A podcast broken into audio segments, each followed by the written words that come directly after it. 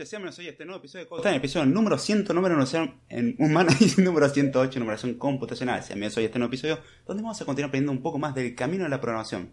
Como siempre digo, este camino que tanto me gusta. Y si notan un comienzo un tanto informal y todo, es porque hoy no estoy solo, se podrá escuchar. Hoy tenemos un invitado especial y bueno, la idea del episodio de hoy es tratar un tema un tanto filosófico, si los hay Sí, en realidad un tema totalmente, según algunos, inventado, muy subjetivo, sinceramente. Hay algunas posturas que se basan directamente en algunas definiciones y hoy vamos a tratar ese punto de vista filosófico de la ciencia de la computación que normalmente no se habla y ya de por sí se advierte que va a ser bastante, bastante informal. Así que bien, antes de comenzar a leer chat, dar toda la introducción y todo eso, voy a presentar a la persona que aquí me acompaña. Saludamos acá a Maximiliano Ibarbordo, un compañero de la facultad. Y bueno, presentate, a ver. Muy buenas, David, ¿cómo andás? Eh, todo muy bien, la verdad. Esto me parece que va a salir muy mal, pero le vamos a poner ganas. Just trust in me. Un saludo a toda la gente del chat. Ah, hijo, sí. A ver, vamos a tratar de ver si esto me permite poder ver el chat de una forma más decente. Ahí, ahí está. Ahí tenés el chat. Y bien, al que note cierta informalidad, le aviso al que busca formalidad. Hoy, el peor lugar donde la va a encontrar, si anécdota jordánica suele ser bastante informal, hoy, bueno. Eh, hoy estamos perdidos. Hoy, estamos a la mano. Pero bueno, hoy vamos a tratar un temita un tanto filosófico que ya personalmente lo, lo habíamos planteado muchas veces, incluso antes de hacer el podcast. Lo hablamos bastante, no llegamos a nada. Nunca llegamos a nada. Nunca se llega a nada en realidad hablando de este tema, es cierto. Pero en sí eh, es un tema que eh, al menos es curioso ver al punto que llega el debate, incluso al punto existencialista. llega a uno extremo increíble. Pero bien, antes de continuar, vamos a saludar a la gente que se hace presente acá en el chat. Saludamos acá, a ver si se escucha bien. Dígame si se escucha bien, si se escucha mal. Saludamos acá, a ver, bueno, un comentario aleatorio mío. A Ignacio Galdós que dice, hola, hola, hola Ignacio, ¿cómo va? Me gusta el, comentario de Jesús en, competencia con el mío de ASDF aleatorio. Muy bien, gracias Jesús. Hola caballeros, hola Jesús, ¿cómo va? Saludamos a Gonzalo Ruiz que empieza a saludar, saluda a Jesús, a mí a Ignacio. A Oscar que dice, uy, se me volvió el chat. Ese David, bien, bien. Jesús dice, Gonzalo, Ignacio, gracias por sonar. Saludamos acá a Pablo que nos dice, muy buenas noches, ¿cómo están? Muy bien, acá andamos. Acá saludamos a Silent Blaster que dice hey, hey. Bien, ahora sí. eh, saludamos acá, se saludando. ¿Cómo andan? Juan, saludamos a Juan Manuel Rosas. Dice hola, hola Juan, ¿cómo va? Espero que esté muy bien. Bueno, la gente anda socializando. Saludamos a Vinicio, E. Eh, Valda, ah, Valvanera, perdón. Hola Vinicio. Lo dice muy bien, recién llegando del curso. Eh, qué grande, che, gracias por acompañarnos acá. Dice, se escucha genial, gracias Jesús. Hoy técnicamente tendría que haber menos delay de lo normal. O sea, menos de 15 segundos de delay, pero no hay garantía de eso. Dice, se escucha, Gonzalo Ruiz, hola Gonzalo. Pablo dice, el tema es el amor entre hombre y máquina. Eh, eh, próximamente. dice Ignacio Galdós, ¿existe realmente algo? Bueno, en parte va, va por ese lado, pero no, no llegamos tan en profundidad. Y más o menos terminas en lo mismo siempre que empezás planteando esto terminás en ¿existe algo realmente? Bueno, igual me planteó un problema esa pregunta de existe algo, como que si no existe tenemos un problema grave. Bueno, está, la, autopercepción, es cierto. Claro, o sea, como que lo único que puedes estar seguro es que vos existís. Bien, el resto es producto de algún estupefaciente que esté consumiendo. Exactamente. Bien, se corresponde con la teoría del chat de ser amigos imaginarios. Bien, me agrada. Un activo intangible, esa. A ver, mm, el tema de la máquina, ¿existe realmente algo? Sí, ahora está bastante bien la conexión. Eh, perfecto. Dice, software sería un activo intangible. Sí, de hecho sí, tiene incluso un valor. Ahora la cuestión es, eh, la existencia del software la podemos definir en base a otras cosas que no sean el software en sí. Porque la definición de software de por sí es medio... Ambigua. Medio confusa. Como que representamos al software como, como el conjunto de información o de datos y programa o conjunto de instrucciones. Pero además no, no llegamos a nada. A ver, Gonzalo eso ya lo dije. Jesús dice, lo que realmente importa es el amor, el amor, el amor de máquina. dice, codifico, luego existo. Bueno, gracias Vinicio. Eh. Te recomiendo vacaciones una vez al año, es bastante saludable. y ya les digo, repito lo que dije al principio, ya entrando un poco más en tono. El podcast de hoy es bastante informal, es para tomárselo como tal, si tiene una tacita de café o mate con galletita y salame. Salame. Con eso se acompaña bien, al que no entienda pase por Twitter, ahí van a ver la preparación del podcast y lo que se está ingiriendo en el momento. Algún sonido extraño que usted sienta, básicamente gente tomando mate, no, no se asuste. Pero bueno, la, cuestión era, en principio, hace tiempo había planteado el, el tema de si se podía hablar sobre si el software realmente existía y era algo que había entrado en discusión muchas veces. Y dije, hablarlo solo no tiene chiste. Y dije, quién puedo meter? Ya que vamos a hablar sin saber, digamos, hace varios. Eh, el tema que en esto no puedes ni tener razón ni estar equivocado. No, la verdad que no. Entonces, bueno, ahí está. Y la cuestión era hablar de este tema, hablar solo no tenía chiste, porque creo que en 20 minutos lo puedo redondear. Medio como así nomás. Pero... A ver... Dice mate amargo de niñita con azúcar. Amargo, amargo, amargo. Quédate tranquilo. Totalmente. Depende, ¿cuánto pagas? no, eh, la, idea era hablar del tema más bien informal. Lo habíamos, me acuerdo cuando habíamos comenzado la carrera, un tema que habíamos tratado, que no se me había ocurrido siquiera. Pero son esas cosas inútiles que te pones a conversar y que no, sabes que no vas a llegar a absolutamente nada, pero es lindo el trayecto. Así que bueno, hoy vamos a tratar de ver si el software realmente existe, a ver si cada uno toma una postura y trata de defender la suya. Es complicado. Yo defiendo lo del hardware, vos defendés. vos, vos me venís. ventaja, digamos. vos venís con la parte etérea del. O sea, existe. Para vos existe el software.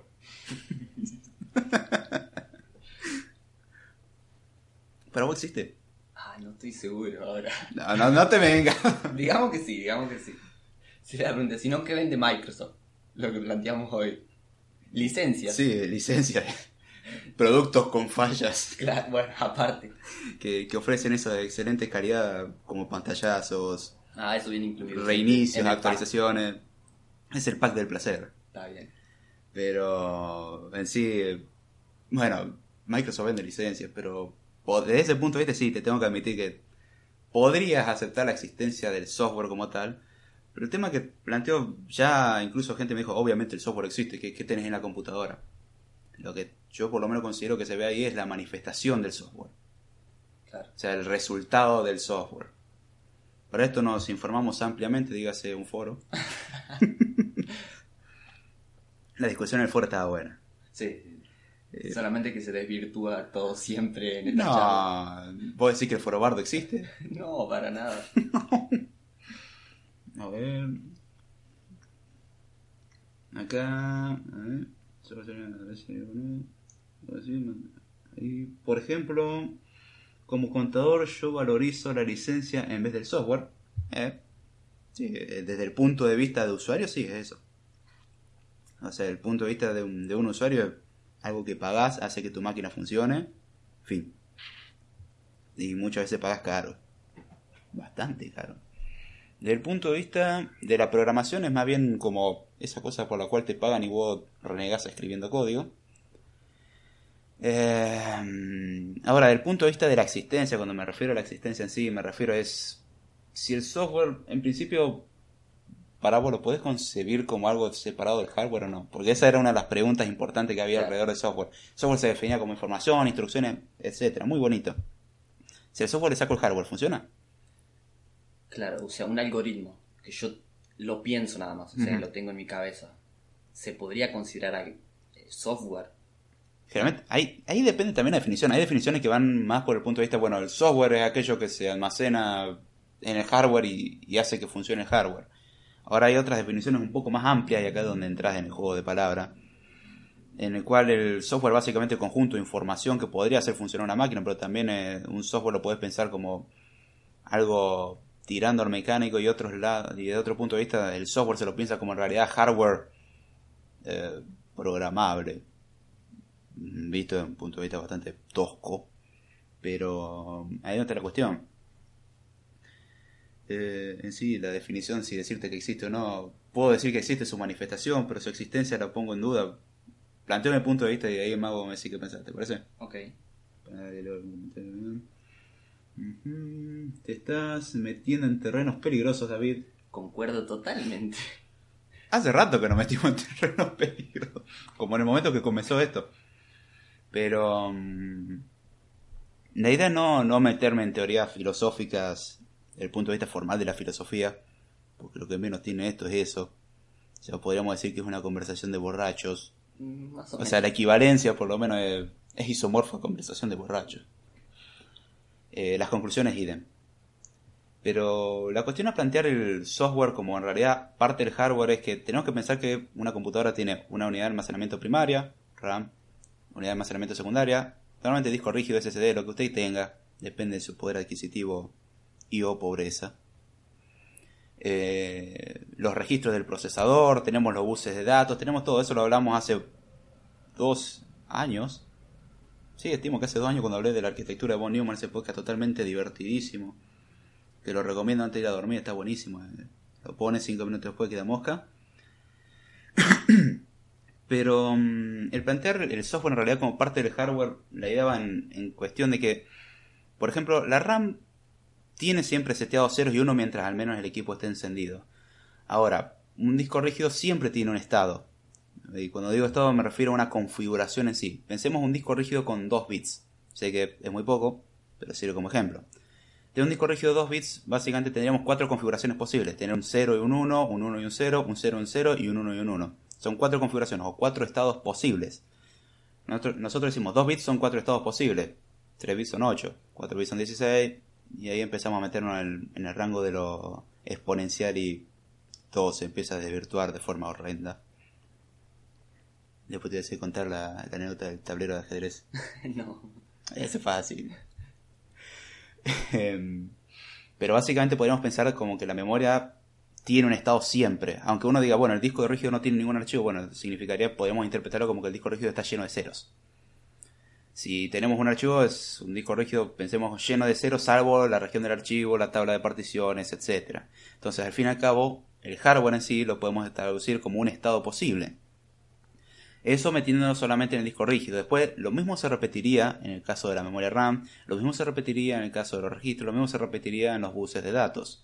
Si combinamos todo eso, podríamos decir que una computadora es algo que se conoce dentro del campo formal y según lenguajes formales y computabilidad, más bien dentro del campo de computabilidad, como una máquina de estados finitos. ¿Qué significa? Que es una máquina, por su nombre como lo indica, que tiene estados, es decir, configuraciones posibles, y finito porque no es infinito, básicamente es contable la cantidad de, de estados posibles. Ahora bien, la cantidad de estados posibles que podría tener el hardware es increíblemente grande. Después hacemos la cuenta. ¿Me das un tera de RAM? Mucho. ¿Me das dos teras de RAM? Porque necesito correr el sistema operativo también. ¿Serio? Dame dos teras, che. Eh, no, es un número demasiado grande. ahora, ahora hacemos la cuenta. Eh, redondeando, ¿no?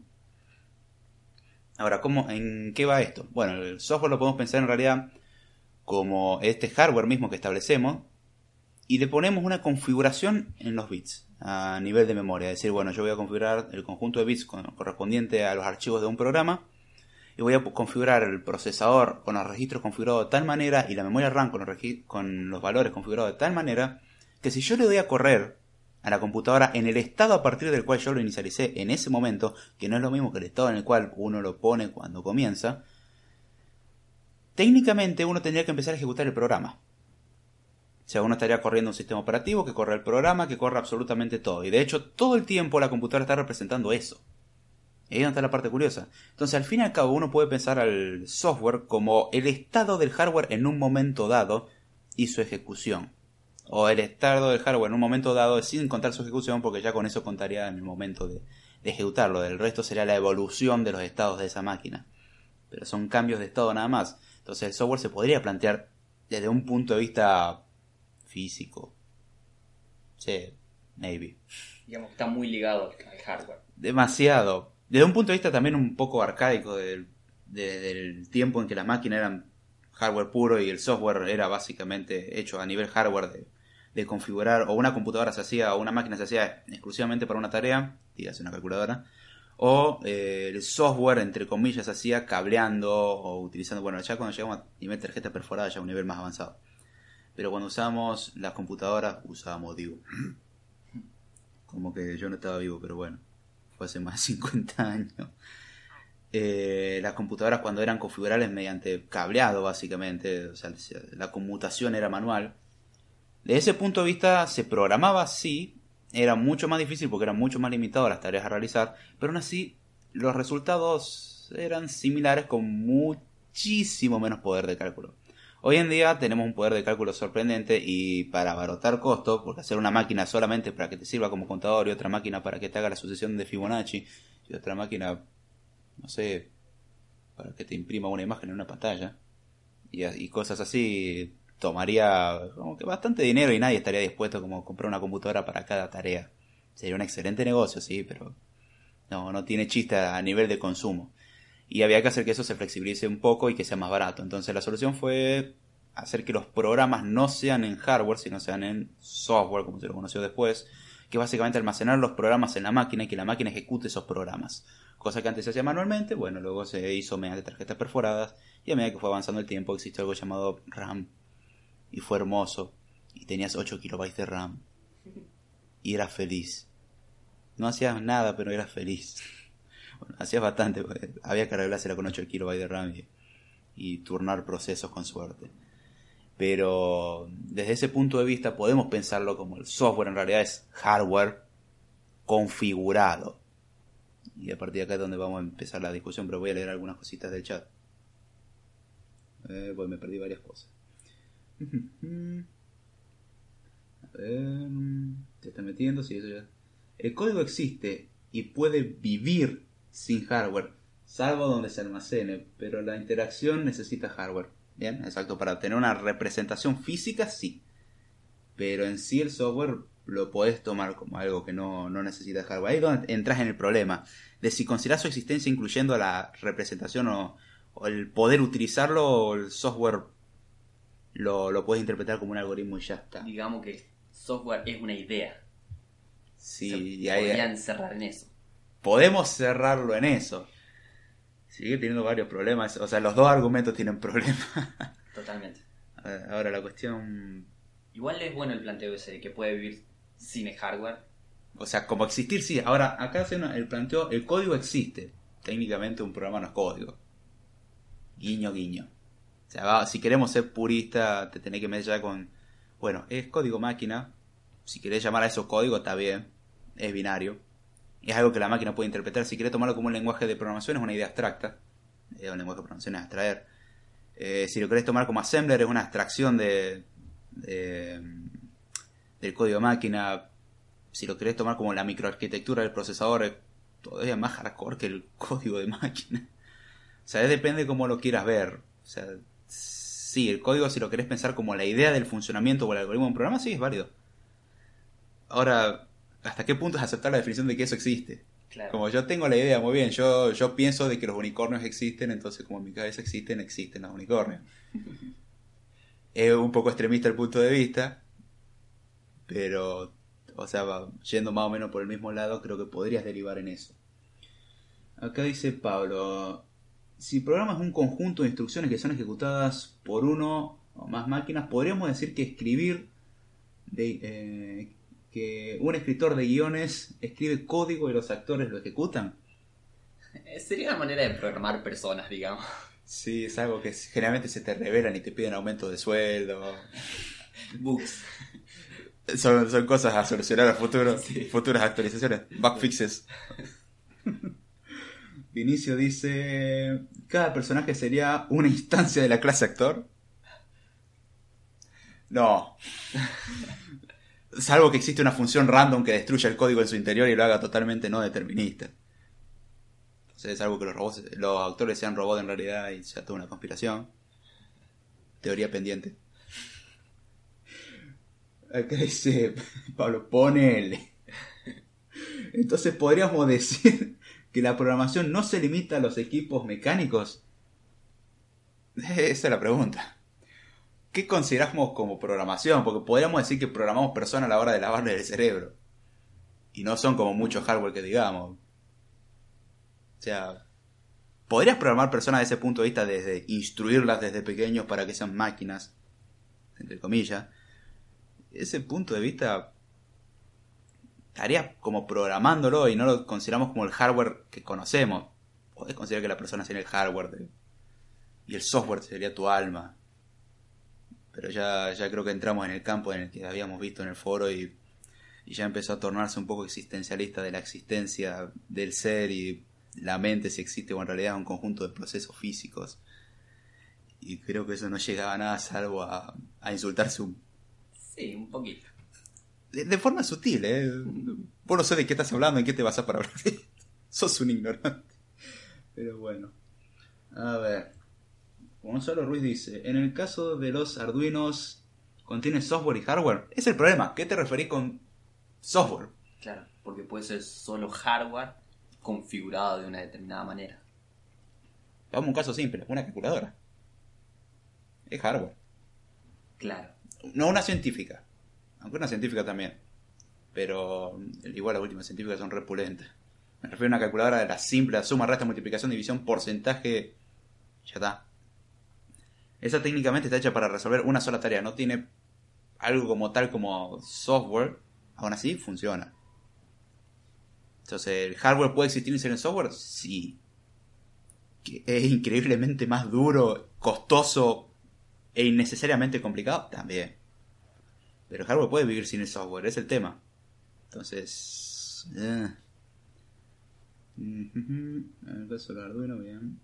Yo creo que el software y el hardware son un complemento al final de cuentas. No, es cierto, se complementan, eso estamos de acuerdo. Estamos acá discutiendo una cuestión que tiende a, al sinsentido. No, no, sí, totalmente. Pero, eh, pasar un buen momento y excusa para tomar mate. ¿Vos decís? Sí, totalmente. A ver, caso de... Jesús dice, yo creo que no puede existir sin el hardware porque inicialmente cómo y dónde se almacena la primera línea si no hay un eh, cómo no sí, sí, cómo se almacena si no hay un hardware cierto es como querer almacenar la vida en la Tierra, la Tierra no existe. El tema es que podés pensarlo como que el software lo tenés en tu cabeza y sos tremenda persona con capacidad. Diga seguido. Guido tiene esa capacidad. Es un compilador humano. Es como pensar, o sea, una idea existe sin una cabeza donde esté almacenada. Bueno, de ese punto de vista sí es razonable el argumento de, bueno, o es un conjunto de reacciones químicas en el cerebro. es prácticamente equivalente. Sí y no. Claro, es muy complicado en realidad. O sea, el tema que en el ser humano entra en el existencialismo y en la máquina como que nos importa. Mm, también. Pero... Mm, entonces vos dirías que un ser humano es una máquina de estados determinista. No, es no determinista. ¿O es determinista? puede que sea determinista, pero... Increíblemente grande en estado. alto número de estados. O sea, si, la computadora tiene ese número de estados, el ser humano puede decir que tiene más. si llegamos a esa conclusión, es bastante triste, digamos, porque... Bueno, no sé si te acordás, hace como cuatro años cuando estábamos cursando estructura de datos 1, que fue la primera reunión de, de, de LSC, sí. que, que Tincho nos había invitado. Sí, sí. Que habían hablado del sistema de control de versiones, temas que claramente nosotros dominamos. O sea, decir que era algo que, por favor, hace 10 años que tocamos esto. Aunque creo que no llevaba 10 años de vida, pero bueno. Supongamos, no creo que no llegaba ni siquiera a 10 años de vida. No. no importa. Eh, la cuestión era que en una de las conversaciones, cuando habíamos ido a Antares, digo, las conversaciones, una de las planteó era sobre la inteligencia artificial y las redes neuronales, y que algunos planteaban de que el ser humano en realidad era uno diría red neuronal, sí, obviamente, un ser humano son un montón de neuronas, no, pero el concepto de red neuronal de máquina, que está un poco basado en el, funcionamiento humano, pero aún así no es ese. Y planteaba justamente Tincho como, hay algunos que plantean una cosa totalmente loca de, de que el ser humano es una red neuronal increíblemente grande. Cuestión de que sos una inteligencia artificial guiño guiño, lo suficientemente grande como onda para no darte cuenta o algo así. O sea, vos sos esas cosas que está desarrollando Google hoy en día, versión awesome. Y sí, es muy triste ese punto de vista. Técnicamente la individualidad en realidad es un estado en una máquina increíblemente grande, entonces. O sea, técnicamente tu pensar está basado en un montón de estados preseteados y vos vas reaccionando al entorno. El problema es que la reacción al entorno es diferente que otras personas que no necesariamente tienen el mismo sentido, pero están bastante parecidos. Entonces, es como que, ¿cómo se hace esto? No sé, es bastante triste, digamos, pensar que no somos individuales o que no somos nosotros porque lo elegimos, como que ya estamos programados, es como perder muchísimo tu Hola, mi querido amigo. ser yo, digamos. Tú estás programado en C Sharp. en, en Life Plus Plus. No sé en qué debo estar programado, pero soy muy ineficiente totalmente. En. Eh, funciona recursiva de lista. ¿Te acordás? Sí. La ineficiencia de eso era. La ineficiencia de muchas personas. Funciona. Es como especificar en Z. Funciona. ¿Algún comentario interesante? ¿Programar la hora cuenta para ser programador? Eh, está al mismo nivel que programar la videocasetera y el microondas. me perdí ese comentario. Eh, yo creo que no puede ser bien. Acá la pregunta de Jesús dice: Jesús, después a dónde eh, meterá, dónde empezará o guardar algo que por defecto necesita ser almacenado para ser y existir. Volvemos al mismo problema. Y acá se metió Pablo con, en el punto donde se metieron en el foro, creo. Leí solamente una palabra, pero ya la busco. Dice, ¿podemos partir de que ya se puede almacenar datos en el ADN? Por lo tanto, el almacenamiento de los datos no depende de una máquina. Uf.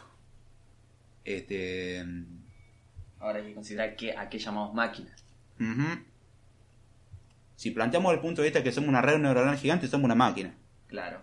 Un poco biológica, pero... Somos también de estado finito. En especial, no, hay un estado que no es finito. Somos una máquina de Turing. La, cinta es infinita. Ahí no para qué lado. Eh, ¿Sería el tiempo? No, no, claramente no. Por ahí era para. Bueno, la, máquina de Turing tiene una característica que no sepa lo que es una máquina de Turing, una máquina abstracta, una teoría, algo inexistente por su cualidad de ser infinito, que se caracteriza básicamente en el viejo concepto de tener una cinta en la cual uno puede grabar información tenemos celdas donde podemos guardar esa información justamente dentro de la cinta. Podemos pensarlo como binarios, símbolos, lo que uno quiera. Pensémoslo en binarios si queremos. Y la cinta tiene la peculiaridad, esa, cosa normal que uno encuentra en la naturaleza, en especial cuando uno va al kiosco. Dice, hola, dame una cinta infinita para almacenar información. Bueno, una máquina de Turing es un, básicamente una máquina que puede procesar información en base a la lectura y escritura de símbolos en una cinta infinita. Entonces el ser humano yo considero que sí, es una máquina de Turing, no es una máquina de estado finito. Porque tiene algo que es infinito el ser humano. La estupidez. Esa. es lo único infinito. Hay un punto en alguna celda que hace un overflow y se sale la cinta y se bifurca. Tiene sentido. Y. No lo había pensado. ¿Es numerable o no numerable la pregunta? ¿Es discreto o continuo? Hay tantos temas filosóficos para discutir. Porque si fuese discreto sería como. es triste. Pero si fuese continuo es más triste todavía. ¿O es Aleph 2? Probablemente. ¿Puedo decir que es Aleph 2? No. No, es Aleph 1, somos numerables y es discreto. No, numer no para, no numerable. No numerable. Vos decís. No, para si no, no, sería continuo entonces. Discreto serían los enteros por Ah, es verdad. Eh, pero sí, vos decís entonces que somos Aleph 1. Sí. No confundí con Alf 1. Aleph es un, la letra del alfabeto hebreo que representa el grado de infinitud, suponiendo de que exista esa palabra. Básicamente son descripciones formales que describen un infinito. Se considera Aleph 0 como infinito numeral, diga ser infinito en un número entero, y se va midiendo en grados de infinitud, de cuán más grande en, en infinito es. Por ejemplo, tenemos números enteros los números reales son dos tipos diferentes de infinito. A los números pares, cosa que vos me rompiste la cabeza cuando lo dijiste la primera vez. Los números pares y los números naturales, por ejemplo, no, los números pares y naturales son del mismo tipo infinito. Ahora los números reales son más grandes, se consideran como Aleph 1, y a medida que vamos incrementando las escala es Aleph 2, Aleph 3. Llegamos hasta Aleph 1 y no lo terminamos de entender. Pero bueno, a ver. Acá dice Gonzalo, ¡eh! Vengo para acá. Se puede. ¿Este? Bien.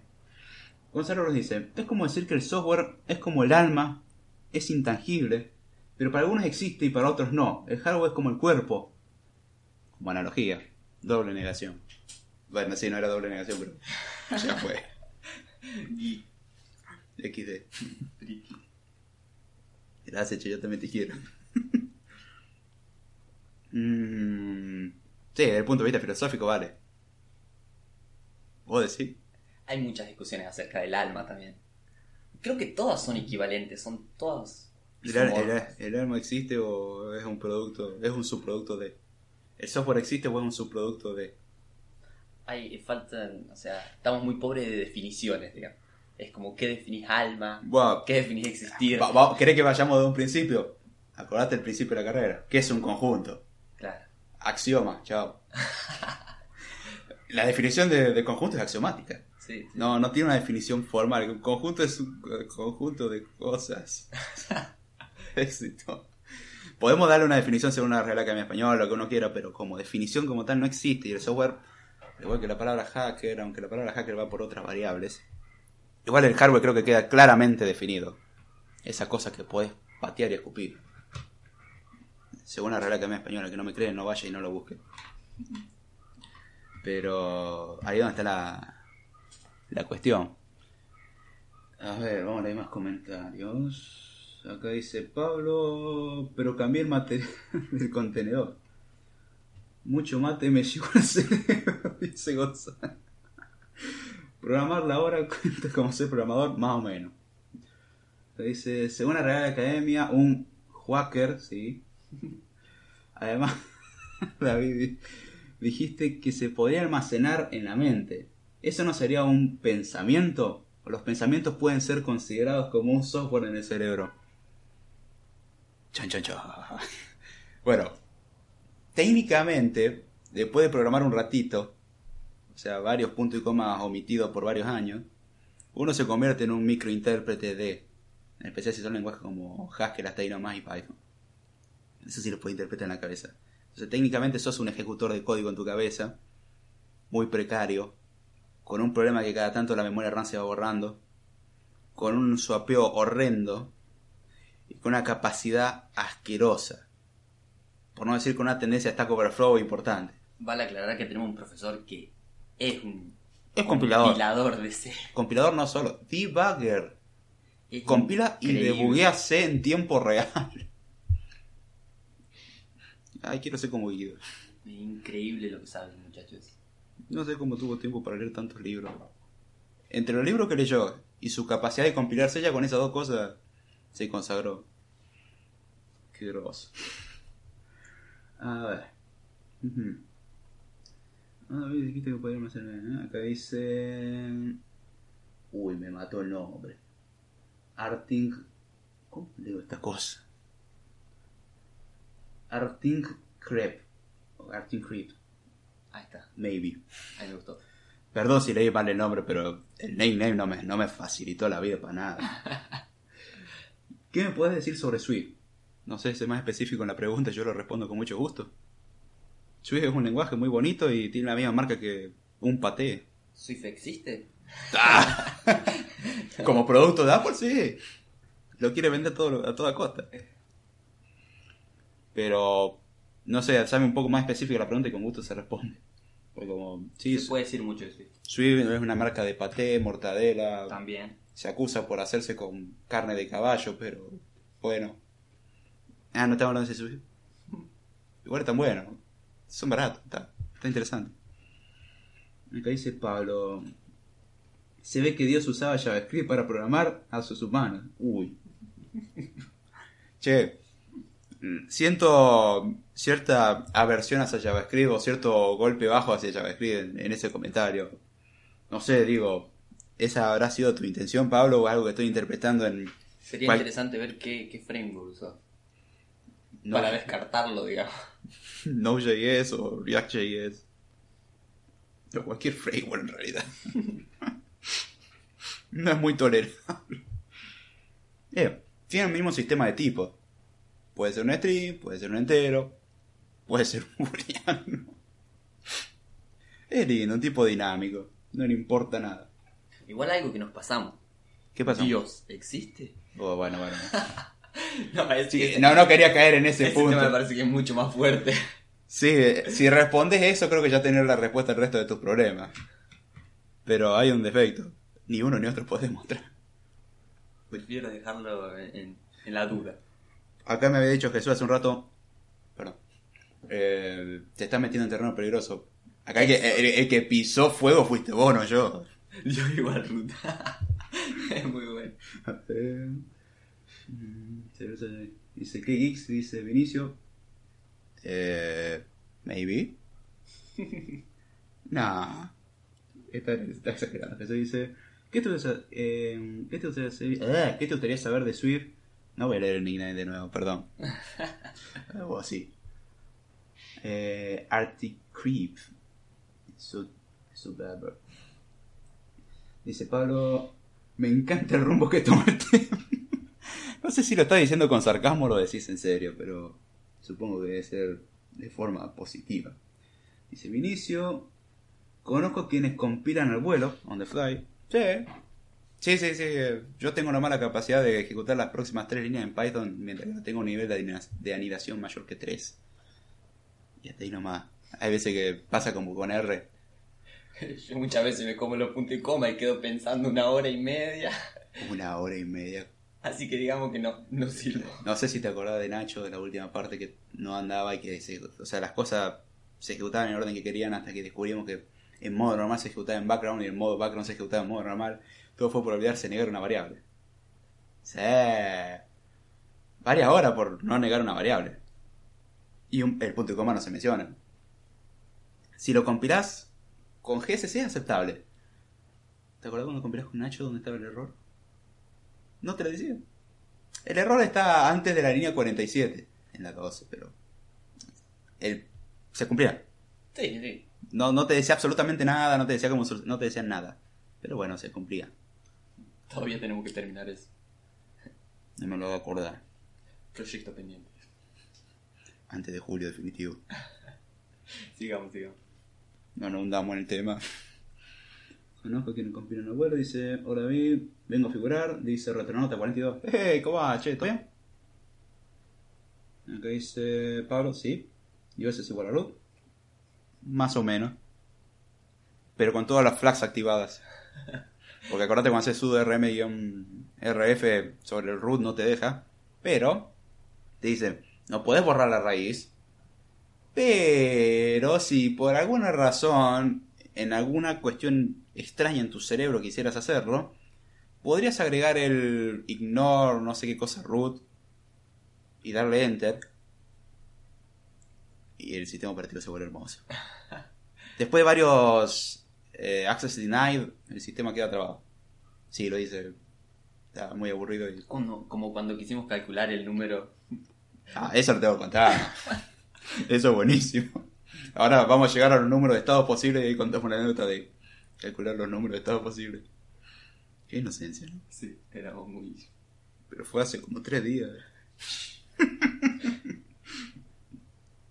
Dios seguro priorizó la interfaz de usuario. Seguro usaba React. En mí no se esforzó mucho. A veces Cara dura.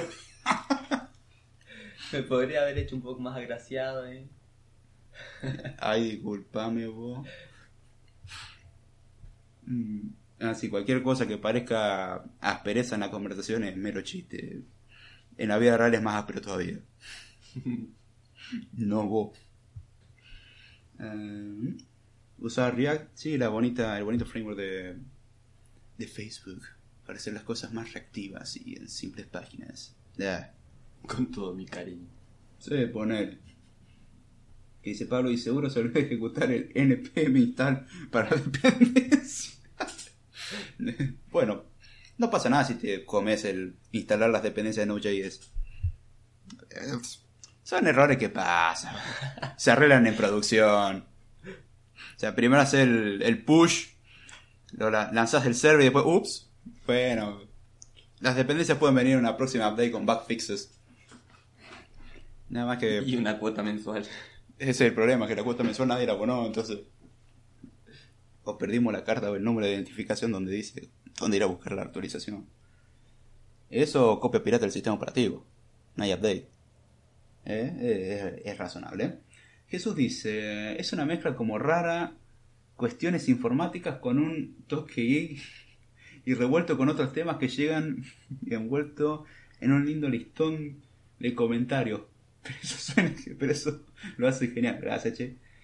Dice, el volumen está bajo. Ah, sí, a ver, no, de última nos acercamos más al micro. No, eh, no estoy en el equipo donde grabo siempre. Lo siento y ando medio alejado del micrófono, cierto. Mm, gracias por avisar, retronota. Dice Pablo. Con todo mi cariño JavaScript. Sí. Sí, sí, lo puedo ver acá. te- eh, con todo. Mira, si ese es tu amor, no quiero saber lo que tú odias.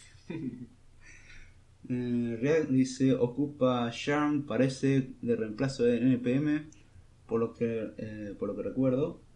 Lo siento, nunca me metí con React, simplemente me metí con un poco de Node.js y, y hasta ahí nomás. Saben que yo amo JavaScript, es uno, uno de mis amores ocultos, no se imaginan. Una de las pasiones. Sí, sí, lo, lo reflejo en cada podcast dando comentarios eh, irónicos, pero eh, en tono de cariño.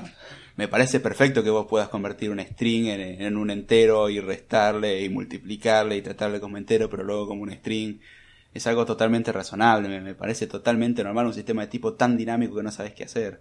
Que ni siquiera Python en toda su cuestión de tipado dinámico se atreve, pero bueno. JavaScript es JavaScript. Y como está hecho en la web y es open source, ya está. ¿No funciona así? Si open source es bueno, dicen. Y es eficiente. Y, y no es como que tenga vulnerabilidades en servidores, ni. No. Ni ineficiencias. Ni que lo único eficiente es en hacer sumas y restas comparado con PHP. Ni... No, no. Nada. Sí, Es, es totalmente normal y, y bueno. Sí. Sí, mejor la dejo el remar, ¿no? No, no hay chance, no hay chance. No, perdón. Eh, a ver, Ría de Cupayán dice sí, se ríe. eh. No pasa.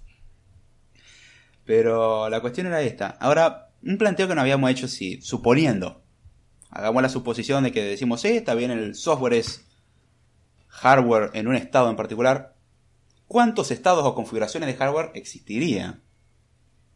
Que cometimos un error algebraico bastante considerable, que ya de por sí ese error algebraico era un número mucho menor y era grande, pero ahora creo que nos fuimos un poquitito más para arriba. Chabón, ¿cuánto memoria necesitas para almacenar esto?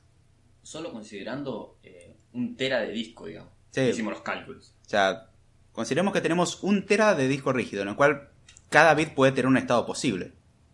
O sea, vamos a hacer el cálculo fácil para el que no sepa matemática. Recomiendo después ver un poco de combinatoria. Ese tema que tanto te gusta a vos. Ay, cómo te gusta eso. Eh, tiene, tiene su tema lindo, tiene su tema lindo. Hasta que hacer las cartas tomadas, no sé qué, y ya, ya perdió todo mi cariño, aprecio y respeto.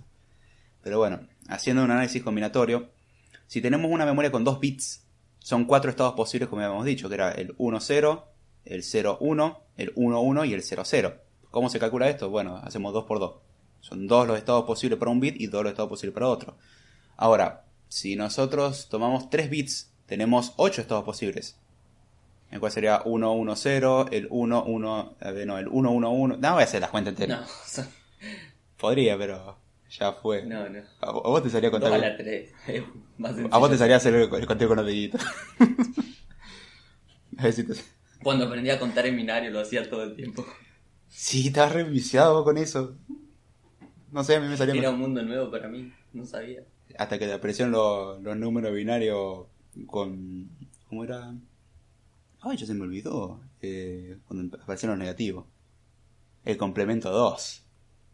El complemento 1 era lindo, el complemento 2 era... Bueno, comenzá a leer de derecha a izquierda suponiendo era el endian correcto. Empezá a contar todos los ceros, en el momento que te conté un 1 ese dejarlo igual y el resto invertirlo. Hacela vos. Y date cuenta si era negativo o positivo. Esas cosas lindas, ¿viste? Tiempos, ¿no?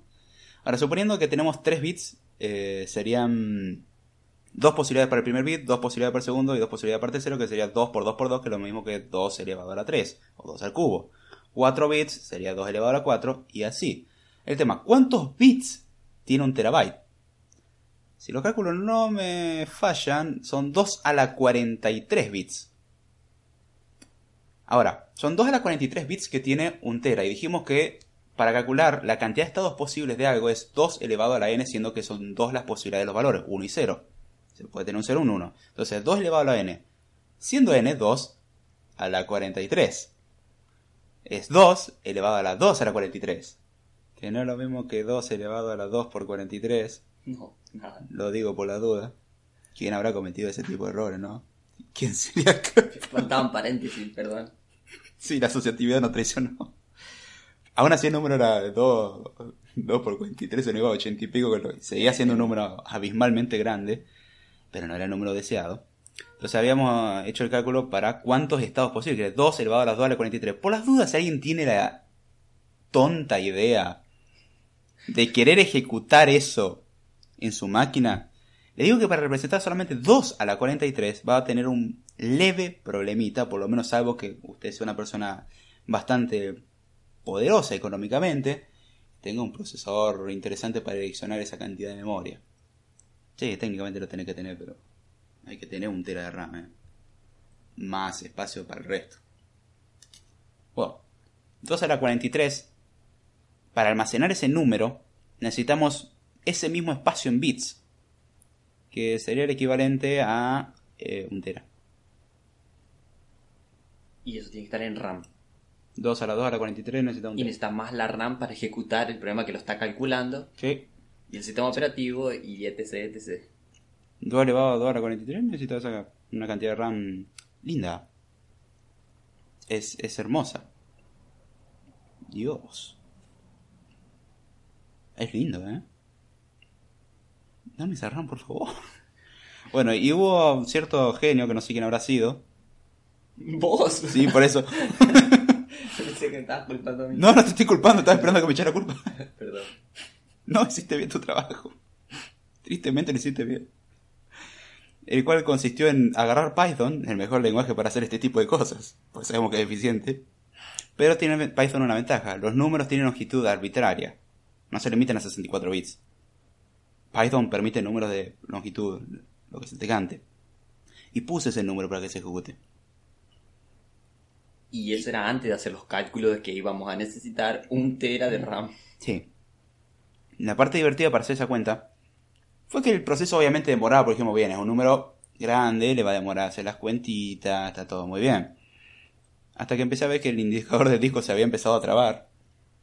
Voy al monitor de actividades y había, por suerte el proceso de Python estaba en un solo núcleo, o sea, la computadora tiene cuatro núcleos, Intel Core i3 también no sé qué pretende, pero bueno. Eh, y corría un solo núcleo al 100% obviamente que corría Python. Y la RAM se empezó a ocupar. Y Swap se empezó a ocupar. Hasta que llegó un momento que el consumo de recursos disminuyó abruptamente. Y dijimos, bien, terminó el cálculo. Inocencia. Ingenuos. Y vamos a la consola de Python. Que tomó un tiempito hasta que el sistema dijo, sí, me voy a cambiar a otro escritorio. Porque ya liberaste mi espacio. Y vemos que había una mm, bonita advertencia que decía killed. Que básicamente significa que el sistema operativo, luego de ver que el, sis- que el programa había sobrepasado la memoria permitida, mató el proceso. Y eso significa que no podíamos ejecutarlo. Hasta que hice la cuentita, me di cuenta que necesitamos un tera de RAM. Y al que quiera donarme un tera de RAM para hacer la cuenta, yo se la acepto junto con el resto del hardware para poder soportar el tera de RAM. Todo sea por la ciencia. Y la conexión de internet para poder hacer el stream de eso, ya que estamos, eh, si pedimos, pedimos bien. Está, por supuesto. Alguien que te pueda dar un tera de RAM te puede dar cualquier cosa. Me creo. puede dar por lo menos 20 megas de internet. Yo pido eso nomás. Pero, bueno, cuestión. Nunca hagan esa cuenta y háganla si quieren bajo su propio riesgo y que nunca les va a dar nada. No la intenten en lenguaje como C, como C++, como Java. Erla, no sé ni por qué lo intentarías. Ni siquiera creo que... Le... Va, Haskell si tenés el integral que te acepta el número de longitud arbitraria. Igual, mismo problema de, de Python. Eh, dígase, cualquier lenguaje que tenga una precisión exacta en el número, no lo intente. No lo intente con Scilab. Si por alguna extraña, muy extraña y retorcida razón se le ocurriría usar Scilab, allá él o ella, Eh, no, no van a poder calcularlo, salvo que tengan un tera RAM y eso, hasta lo que tengo entendido, muy poca gente tiene acceso. Se llaman Google y cosas así. Son clústeres gigantes. Y no están como muy dispuestos a prestarlos para ese tipo de estupideces. Sabiendo el resultado, que es un 1 acompañado de muchos ceros. Y ahora voy a hacer una aproximación a cuánto sería eso en otra unidad de medida, que es, la conversión. Y a dónde va a venir bien tus conocimientos de números. Poner algún comentario. A ver. ¿Dónde me quedé?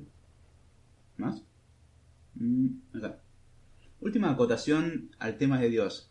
Dios at local git push F universe en master.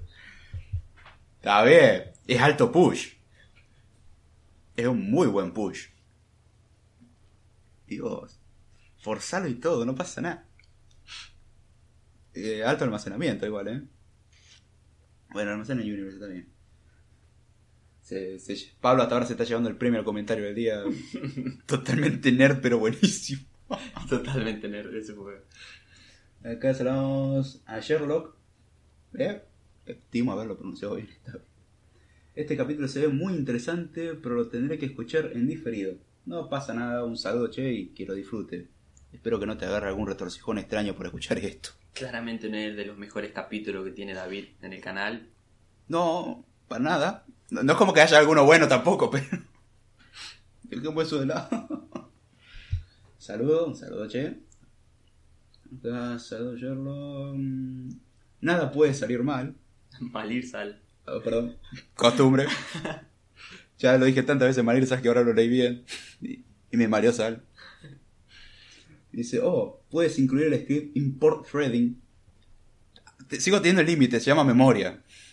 O sea, suponiendo que lo de los cuatro núcleos lo va a hacer más rápido, pero bueno, más o menos. O sea, va a matar el proceso más rápido porque no va a llegar más que eso. Sí, sí, o sea, como que va a decirme kill antes. Claro. Y hay un problema además.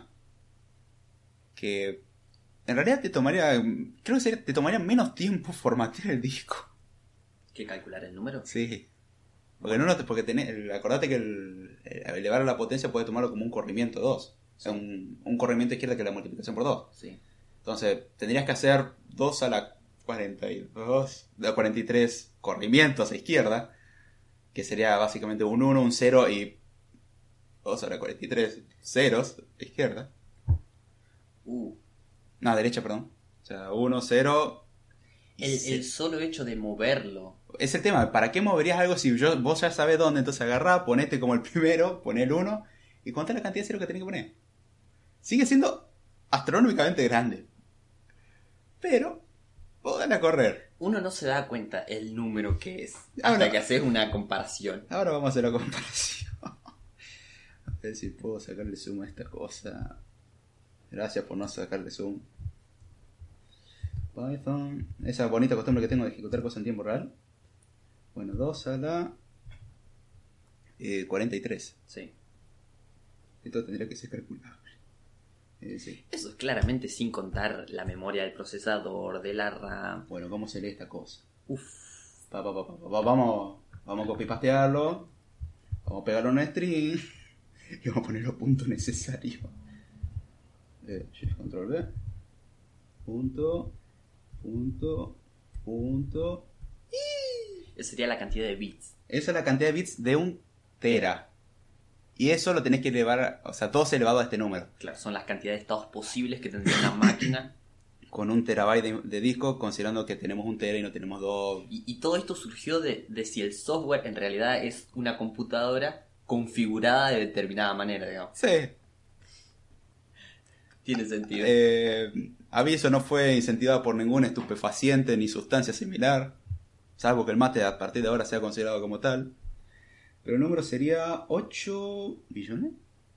¿Qué llegamos al nivel? Sí, 8 billones. 8 billones 796 mil 93 millones 22 mil 208. O sea, 8 billones de bits. Sí, redondeando para abajo. Pues mirate que. Sí, este sí, sí, sí, por supuesto, por supuesto. Eh, creo que igual es suficiente. Sí, es, yo con uno ya estoy. Billones nuestro, no billones estadounidenses. O sea, no de mil millones, sino de, millón de millones. O sea, tenemos 8 billones. O sea, tenemos más que la población. No, no, la población mundial son 7 mil millones. Me quedé con la conversión en yankee. Eh, pero sí, son 8. Son más de 8, 8 millones de millones. 2 a la S número. 2 a la 42 elevado. No, no, no, dame la RAM. Ah, no, la RAM ya fue. No, dame la RAM. Yo, yo quiero ejecutar esto. O el disco. Técnicamente lo podrías correr en disco, pero tenías que hacer el script para que corra en disco. Y, y creo que me sale más barato en serio agarrar y decirle al sistema, ¿sabes qué? Agarrar a partir de acá por un 1, contar esta cantidad de ceros Sí, sería y, y leerlo como un número y ya está. Creo que te sale más eficiente. totalmente. No te sirve para nada, pero. Mira, tengo un número. Ahora cuando quieras sumar y ver que tenés que correr todo el número para poder. Alta paginación. Chao, un tera para representar un número. Cool. Pero la cuestión es que este hermoso número es la cantidad de bits de un tera. Yo, yo, yo con un millón ya me mareo. O sea, pensar un millón. de- ¿Cuánto es más o menos en base 10? En base 10 era. eh, el- con el cálculo, o sea, de 2 a ese número. O sea, 2 a la 40, 2 a la 2 a la 43 era equivalente o aproximado eh, era 10 a las 2 billones 600 mil millones. Un número extremadamente grande. Considerando que el universo tiene 10 a la 80 átomos en su totalidad Eh, y que se estima que el tiempo del universo va a ser 10 a la 100 años, digamos, sí. es como bastante más grande. Bastante más grande. Pensar que, que es un número más grande que la cantidad de átomos en el universo ya Bueno, explota la cabeza, digamos. Igual si vamos al caso, el ajedrez también técnicamente tiene más cantidad de jugadas De configuraciones posibles, claro. con lo cual tu configuración podría ser única. O no, en realidad porque tenés que empezar a descartar muchas, pero sí, hacer el árbol de... de Entonces, un- si pensás que la computadora o que el software es la máquina configurada de determinada manera Ah. y tenés semejante número de configuraciones, Mm. es como que el software tiene no tiene límite prácticamente. O sea, tiene ese límite. Pero para el humano es como... eh. Claro. Entonces, como que podemos desarrollar infinidad de cosas todavía. Es donde el no determinismo... Bueno, todavía no entramos en el no determinismo porque no metimos concurrencia. Porque imagínate ahora considerando... Porque técnicamente podés hacer que una computadora sea determinista. O mejor dicho, considerar los casos no deterministas. Imagínate viene un proceso primero y después viene otro. Técnicamente si consideras que tenés las técnicas de, eh, de scheduling como lo habíamos visto en sistema operativo es determinista suponiendo de que no venga nadie de afuera ni presione una tecla ni ingrese información por la tarjeta de red o sea suponiendo que tenemos el sistema completamente aislado y el sistema corre internamente aunque sea multitarea salvo que utilice un algoritmo random en algún punto imagínate la cantidad de todo que tendría con el algoritmo random Ah. no, no, ya si con el determinismo se nos va todo. Es decir, que nos faltan muchas configuraciones de hardware todavía. Consideremos que esto es el tera de disco. Falta la RAM, falta el procesador, Sí, falta sí. los buses de datos. Que no agregan tanto como esto. Pero hace más de 2 a la 64. Y ese es un número que por tortura lo quiero leer. A ver si me sale esta vez. Creo que era más de 3 trillones. A ver. Bueno, primero, sí, dame el string. 2 a la 64. Ujú. Bien, ya, ya Python lo, lo identificó como un long. Eh, a ver, ahora vamos a hacer así. STR, ya fue. No, no, no, vamos a copipastear el número porque si no, esto se nos va. Uf, es un número extremadamente. Ah, no era 3 trillones, era otra cosa. con- Bueno, a ver, la L la borramos, empecemos a, a poner puntos. Acá tiene un punto, acá tiene otro, acá tiene otro, acá tiene otro, acá tiene otro, acá, bien. Millón, mil millones. Serían 18 Estos son mil bi- billones. Son 18 trillones. Uh, A ver, a ver, Sí, me sí. costó mucho leerla la primera vez. Y esta me costó igual, pero. 18 trillones. 446.744 billones, 73.709 millones, 551.616 eh, posibles estados en 64. O, mejor dicho, cantidad de bits en. ¿Es algo de 64 bits? muchos. Eh, divídalo a 8 y es más o menos la cantidad de bytes direccionables hoy en día por un procesador de 64. Y ahí voy a leer algunos comentarios. Pero bueno, dense una idea de. Que es un número bastante monstruoso. eh, si ustedes se quejan de que tienen dedos grandes, esto tiene que ser variante a usted, porque si esto no lo orienta, Dios mío, en qué estado estamos. Eh, a ver, saludos. Mm. Dice. Uy. Te dice Oscar, yo te doy, te lo envío por WhatsApp. Dale. Acuérdate, WhatsApp tiene un límite igual de transferencia. Como que creo que la materia física pesa más que la información. O sea, un kilo pesa más que un mega. Y un tera debe pesar más de un tera. Dice Jesús, claramente creo que los que lo escuchen en diferido tendrán que tener un terabyte de RAM en su cabeza. Y tener que poner toda su concentración para analizar este podcast. Mira que el podcast es muy informal, eh. Si lo acompañan con una cerveza creo que es mucho más llevadero igual. Alucinó que no ¿Quién necesita asustarse cuando tener podcast y un poco de alcohol? Dice, si les contara los kit merge-f que creo que por día en el trabajo por parte de JavaScript, eh, uh, sí, totalmente te lo creo, Pablo, que esté tranquilo. Na- nadie haría un, sí, nadie en su sano juicio usaría un git merge-f. No es como que un incendio catastrófico y destrucción del código puedan venir después de eso, pero bueno. Sigan así, no pasa nada. Y ahí dice...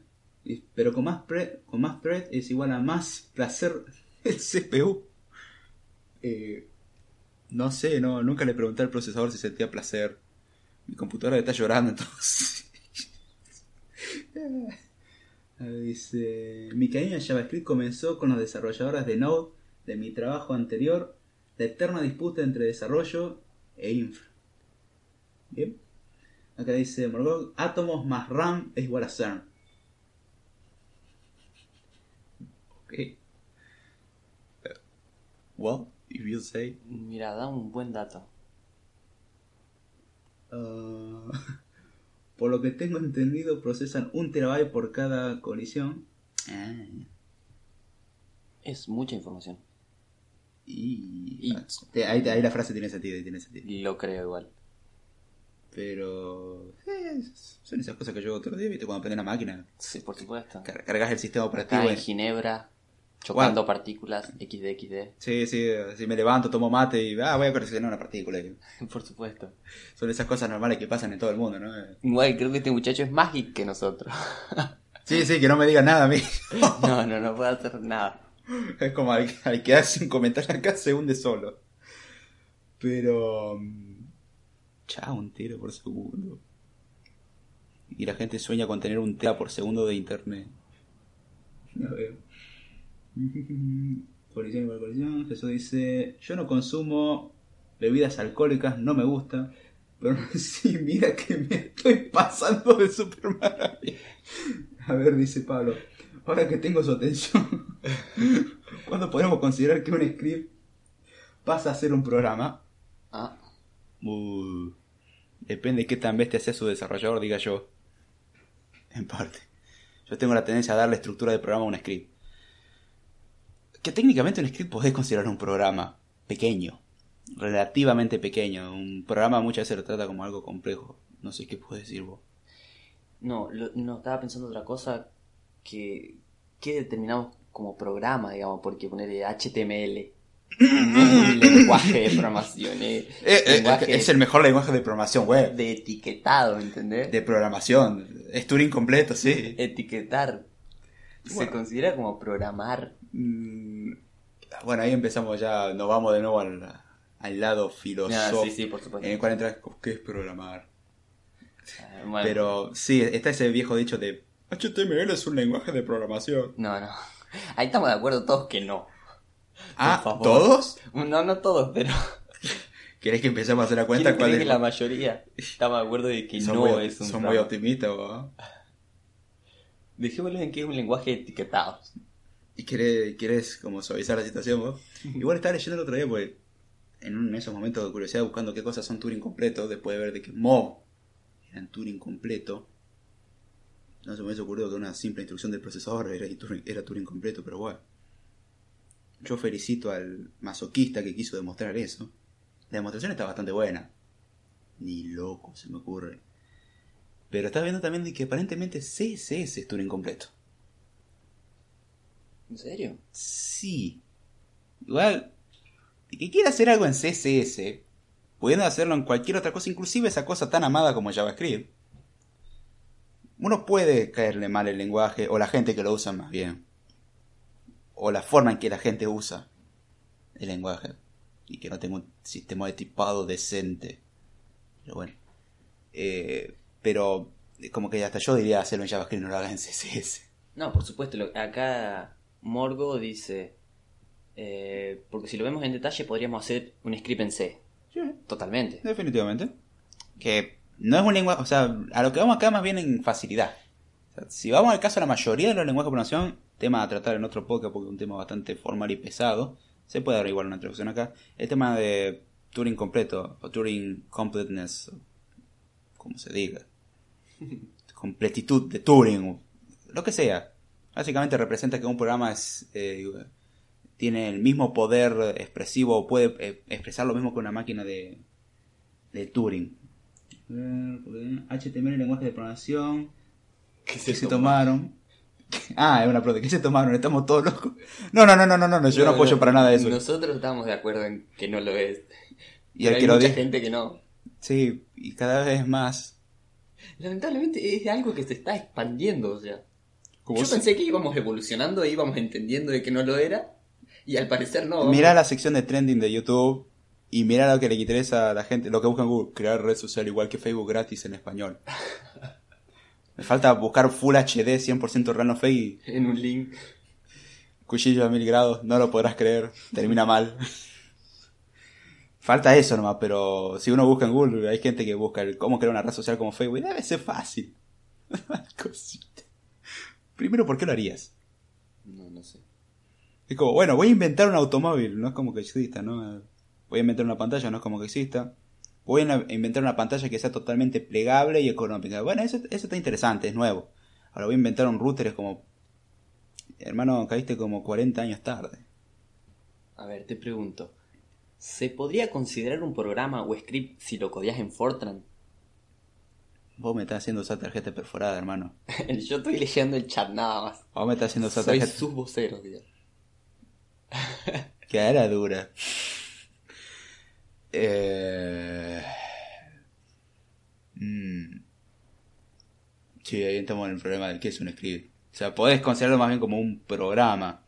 Scripting se lo considera más como un programa ligero, fácil de escribir, relativamente fácil de interpretar y bastante portable muchas veces. Es para realizar generalmente tareas sencillas que te facilitan la vida, dígase, te hacen más vago que nunca. Aprendes bastante haciéndolo, pero te hacen recontra vago. Si doy testimonio. Te hace bien vago. Supongo que lo de fácil de, de ejecutar o rápido o sencillo es bastante subjetivo. Sí, sí, sí, sí. Hoy también estamos considerando que la palabra rápido es subjetiva bajo el hecho de que tenés una cantidad de RAM a desperdiciar, Ah, no, sí, sí. tiempo de procesador a desperdiciar. Supongo que lo podés acotar, no sé, en cuanto a complejidad. Como para poner una cota, porque si no, no sabrías qué es La rápido última, y qué en, Haskell lo podés, te puedo decir que lo podés acotar. En, en Python es como, yo te puedo dar la cuenta, ahora dependiendo de tu máquina cómo va a correr, pero aún así sí, podés acotarlo en base a eso. Ahora, suelen ser programas pequeños, la idea de un script es que es algo que tiene pocas líneas, cosa que muchas veces no suelo respetar y termina siendo un script que parece más un programa que otra cosa. Todo ahí eh, armado con argparse, truco sucio para decir que tu programa es inteligente. Guiño, guiño. Mi cabeza está nula en este momento. Error 404. Se puede considerar un programa ah, dice eh, Gonzalo Ruiz, mi cabeza está null en estos momentos, error 404. Eh, el subsistema va a tratar de recuperar el proceso, por favor indique cuál fue la última instrucción en la cual se ha quedado. Y nos comunicaremos con usted a la brevedad.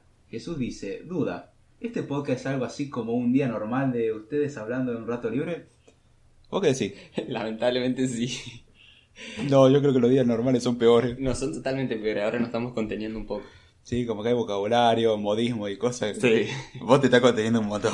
Soy una también. persona muy culta y, y respetuosa, así que por favor. Eh, Lo dijiste bien, muy culta y respetuosa. No, no, broma, broma. Es, bu- es buen tipo, buen tipo. A veces. Creo. Usted no lo conoce a David, es bastante terrible el muchacho. No, yo jamás, yo, yo nunca haría algo como eso. ¿De qué está hablando usted? No, 100% real, no fake. XD, XD. Eh, A ver. Sí, pero básicamente es una conversación que podríamos tener en cualquier momento. Y de hecho, las conversaciones suelen tirar cosas más extrañas como la otra vez, demostrando teoremas de conjuntos. Sí. Real Eh, time sí, on nuestras conversaciones nunca son muy normales, digamos. Sí, el que escucha de nosotros debe decir como... eh, ¿Qué les pasa a este muchacho? Cuando íbamos al supermercado a la reina te acordás la cara de la gente. Como, ¿qué? Aparte no tenemos vergüenza, digamos, o sea, lo hablamos en cualquier lado, en cualquier momento. Definitivamente. Lo cual nos puede traer algún día un problema grave, pero No importa. alguna nariz rota lo sumo. Dice, mi cabeza está como el cuello de botella, apenas estoy procesando lo del software existe o no. es un tema muy complicado, tómatelo con calma. Sí, tranquilo, escuchar a la vez que te, que te venga bien o no lo escuché, capaz que te venga bien. Sí, no escucharlo te vendrá mejor. Sí, creo que por tu salud mental. Ahora, si querés desafiarte a vos mismo, es un buen desafío. Y si, y si estás medio afectado por alguna sustancia, qué masoquismo y qué desafío. Dice Pablo, yo comencé a programar solo por el hecho de hacer menos cosas.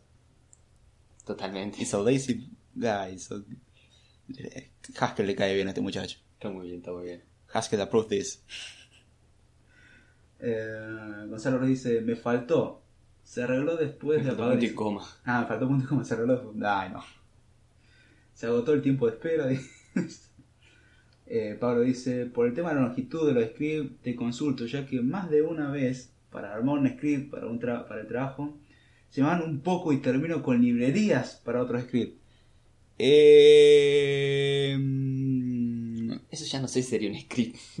yo te invito a que la semana que viene vea los videos que voy a estar subiendo de un, entre comillas, pequeño script para facilitar un par de tareas con un disco rígido externo, que es el reemplazo temporal de el arma de destrucción masiva, referencia dos teras al, al tacho de basura. Hice un reemplazo mucho más decente y de última si meto la pato la meto en un solo medio y no en los dos. Pero el, eh, estuve, estoy, mejor dicho, en- por falta de tiempo no terminé de grabar, creando un pequeñito script de- con ArtParse, con unas librerías, con varias cositas, automatización, eh, es, es un pequeño script, ¿viste? Cuando consideramos pequeño en el nivel de que usa Maxi de 100.000 líneas de código. Claro, Como, cosa de todos los días. ese típico software que tiene 100.000 líneas de código que escribí todas las mañanas. Yo, yo no llego a tanto. Pero sí, entras en la definición de qué es un script y muchas veces terminas creando un programa básicamente. En un formato de script o en un lenguaje de scripting como ser Python, JavaScript, Haskell, etcétera. Pero bueno. Últimamente, eh, dice Pablo, últimamente Python se me va de simple script. En algunas ocasiones termino te- eh, teniendo eh, interacción con el key propio y comunicando con sockets. Sí, definitivamente. Python lo podés degenerar en de, de por sí un lenguaje de backend, además de scripting que uno diría hacer el limita scripting. En el caso de JavaScript que supuestamente es para web. Hoy corren backend, hoy te hacen Arduino con eso, hoy te crean robotitos, inteligencia artificial. Se desvirtuó. No es como sé que sí se fue pensado para cosas decentes y complejas. O Assembler, que eso es para realmente machos. Porque tiene que tener ganas de hacerlo en Assembler. Tenés que tener muchas ganas de hacerlo en Assembler. La función de substring es Tienes que tener paciencia. tiempo, papel y algo para tomar y relajarte. Porque va a ser un viaje largo. Y pensé que antes se hacía así, ¿no? Una tarjeta perforada que le pifiabas en, en un agujero. No. No, la más no linda. me lo imagino. O que alguien que sea lo suficientemente animal como para no, no etiquetar las etiquetas en el orden correcto. Y vos suponerlas que el orden correcto es ese y alguien dice. No. Yo, voy a interca- yo intercambiaré una de entre estas 250 tarjetas perforadas. Haré un swap simple. No un bogosort, un swap. Y solamente veré cómo la gente destruye esta bonita computadora. Dice. eh, últimamente parece- sí, acá dice Pablo. Yo quería apreciar el arma original. Yo puedo dar fe que es de destrucción masiva. Dice Python da para todo. Y la sintaxis es muy simple. Como Eh. que esa prueba de tontos. En sintaxis, por lo menos. eh, bueno, no, prueba de tontos no, porque la estupidez sigue superando al, al maestro. Pero es como si podés leer pseudocódigo, leer Python. O sea, no crear singletons es una patada, hacer un montón de cosas de Python es una patada y y cosas que protección del acceso y cosas así que harías en, en Java o cualquier otro lenguaje decente. Digo nomás. Eh, en Python no la puede hacer, tiene mucha abstracción. Eso sí, si vamos a hablar de eficiencia, vos claramente usarías Python, ¿no? Totalmente. No, eh, hablando de eficiencia nunca usen Python. Por simplicidad definitivamente, pero por eficiencia... Sí, como comienzo es, es muy recomendable. O sea, es, un, es como, vamos a suavizarte el camino. Sí, sí. Igual, vos recomendarías aprender C. Yo sí, pero porque yo le tengo un amor. eh, o sea, fue mi primer contacto con la programación, entonces yo ya le tengo mucho respeto a C. Sí, creo que la palabra respeto va a referir a algo llamado puntero. Sí, sí, no, no. O el es puntero a un dolor de puntero. cabeza totalmente aprenderlo. Eh. Pero Cuando tenías un puntero a puntero de ese list. Sí. Y era, más flashero que, que pensar si el software existe o no. En ese tiempo sí. Pues para lo otro decíamos, bueno, de última tenemos una... No, de hecho en ese tiempo no nos hacemos la pregunta porque no habíamos visto eh, lenguaje. Como no habíamos visto a esa altura lenguaje, no sabíamos el concepto de computabilidad. Y si no sabes computabilidad, no sabes una máquina de estado finito ni nada de eso. No. Entonces vivíamos felices sin hacernos este cuestionamiento totalmente inútil pero divertido. Pablo dice que en el CERN se usa mucho Python. Sí, es verdad. Eh, sí. Sí, sí. Es que no se niega. La simplicidad que brinda Python es innegable. Y mejor que JavaScript. No, sí, tiene, tiene muchas cosas. Eh, sí, es muy Lo- sencillo de aprender. Lo, lo que tiene por ahí Python es que si vos vas buscando eficiencia en cuanto consume recursos, y corre para cualquier lado menos Python.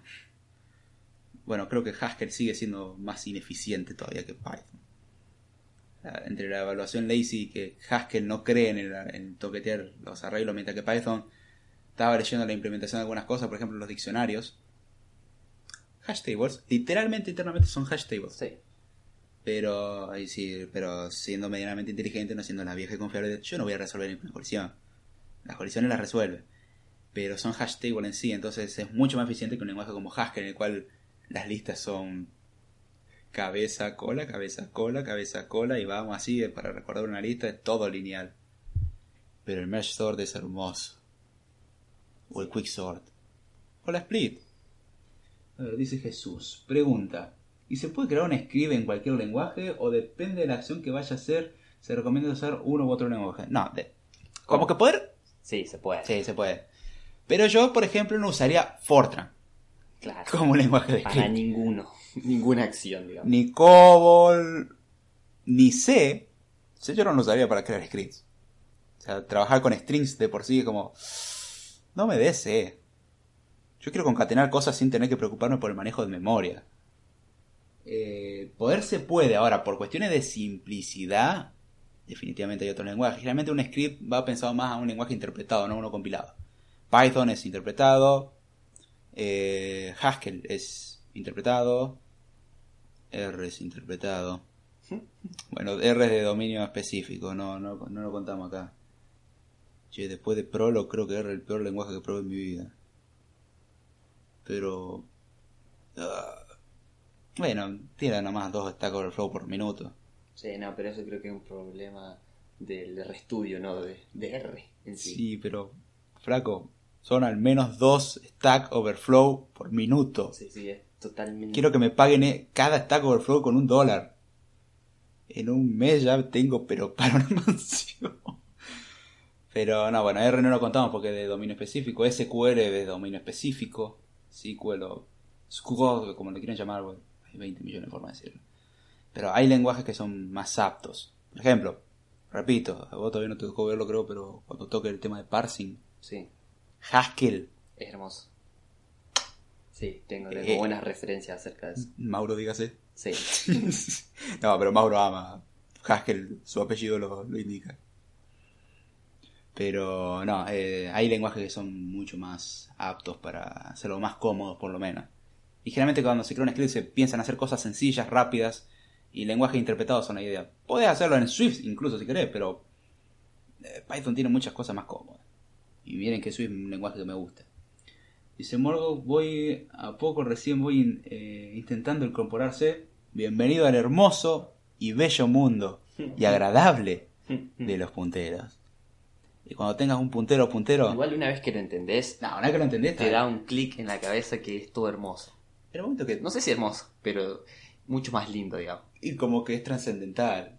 Igual, en el momento que asocias de que un puntero es un arreglo, pero al mismo tiempo una dirección, Claro. si podés asociar los dos conceptos al mismo tiempo, La luz, en una partícula y una onda. guarda, guarda, nos estamos metiendo en la onda particular. Física. No, no, volvamos. No, no, vos no querés empezar a No, no. con física cuántica, mirá que por vos... favor, no, por favor. Ah, si a vos se te va bien con la física. Amo la física cuántica, pero. Bueno, ya saben, al que tiene duda de física cuántica, él se ofrece. A ver. Ah, ¿Qué? Eh, bueno. Ese poema ese se me pica. No le preguntes qué por la duda. No, no, no, rascate. Si puede ser con un rallador de queso, mejor. O con unos alambres. Dice Oscar, David, eh, te cuento al final que compré el Xiaomi eh, Mia 1 y encantado con él. Mañana me compraré el iPhone 8 Red Plus Edition. Ya, está muy bonito, che. Igual, prestame un poco de plata ya que estamos, ¿no? Eh, que ha salido el día de hoy a la venta y me gustó el color, está bien bonito. No, es cierto, es lindo. Sí, estéticamente es muy lindo. Pero tengo como más de 800 buenas razones para no comprarlo. No, pero de por sí Apple siempre se consideró por bueno, pero comparado que yo con una... hermosa estética. No, no, le- le- salvo el iPhone X. Ah, bueno, sí. Siempre hay un, un Windows Vista en todo, digamos. O el iPhone 5, ¿se te acordás? El, el plastiquito de colores. Ajá. En aquel No. entonces. Yo que decía que no iba a salir. ¿Cómo va a salir uno de plástico? Esos tiempos oscuros que yo recuerdo. Dejémoslo ahí, ¿no? Sí.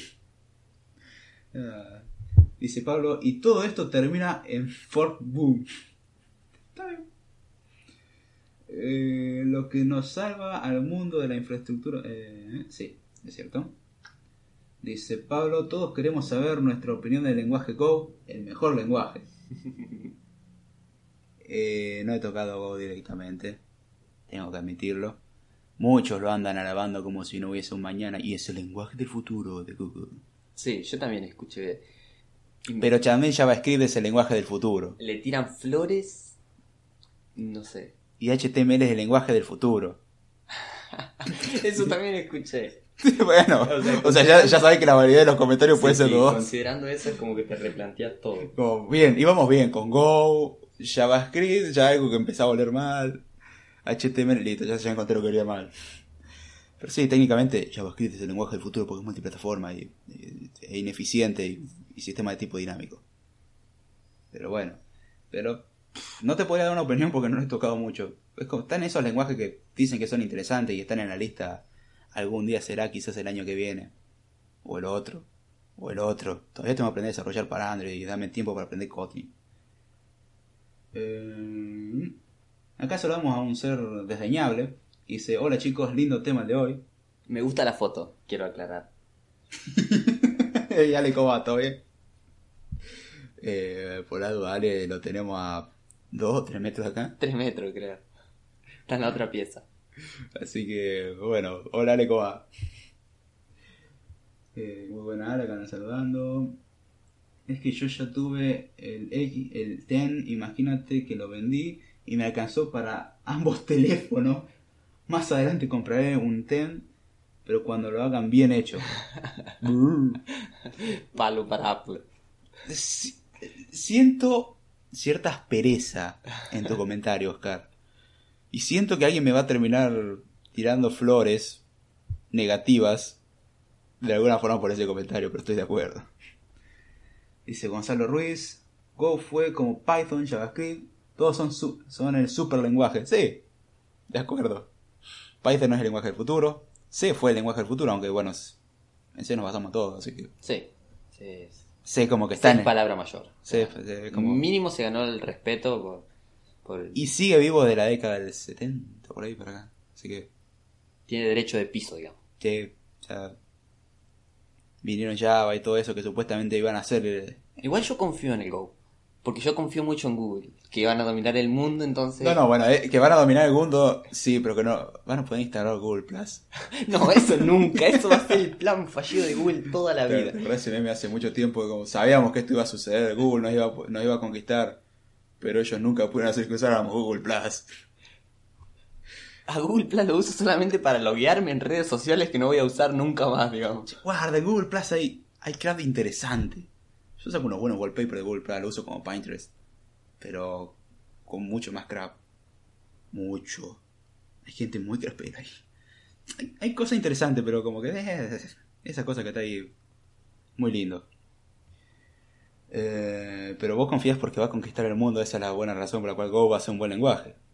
Lo que no escuché de Go, que te pregunto vos que estás más al tanto, ¿qué tan eh, viable es para la programación no dinámica? Sería... ¿Qué, qué sos? Por la verdad que no entienda por qué estoy haciendo eso, porque me hizo una expresión y una supe interpretar. Espera.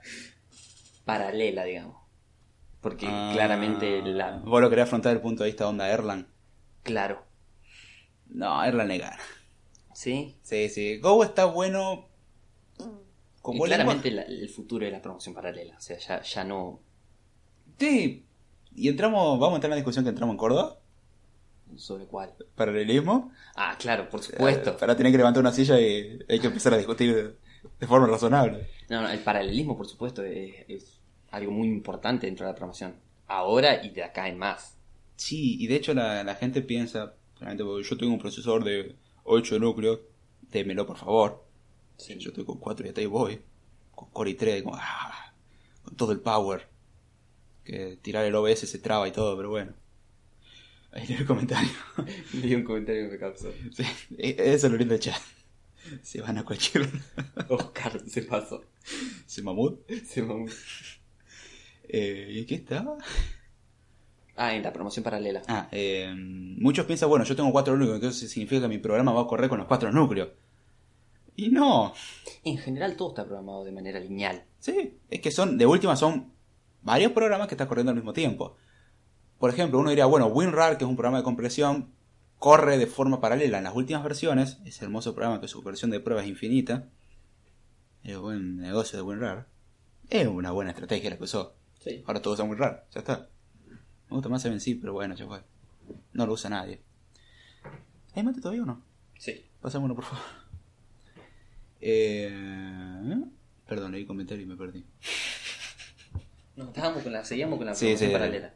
Perdón, el, el comentario acá está bueno. Sí. La, la cuestión es que WinRAR muchos pensaban que procesa en paralelo porque tengo muchos núcleos va a ser más rápido. Y no. WinRAR hasta hace poco, relativamente poco, corre en un solo núcleo. En una actualización fue cuando dijeron, che, tenemos varios núcleos, creo que es momento de empezar a aprovecharlo, ¿no? Ya como que podríamos empezar a comprimir en paralelo y así obtener un archivo decente. Ahora, el problema del paralelismo es algo que habíamos visto en Sistema Operativo 1, Sí. que es una patada, que es Concurrencias. No solamente temas concurrencia, concurrencia te lo puedo perdonar, porque puedes sincronizarlos poniendo una barrera y bla bla bla. El problema es, ¿un problema es paralelizable? Ajá. Ahora que está en, esta- en estructura 2, acuérdate de la profundidad, Sí. el nivel de paralelismo de un programa, de que hay programas que no son paralelizables. O sea, el merge sort cabeza que usábamos en Haskell, eso no era paralelizable. O sea, era de, o sea, degeneraba en ser lineal.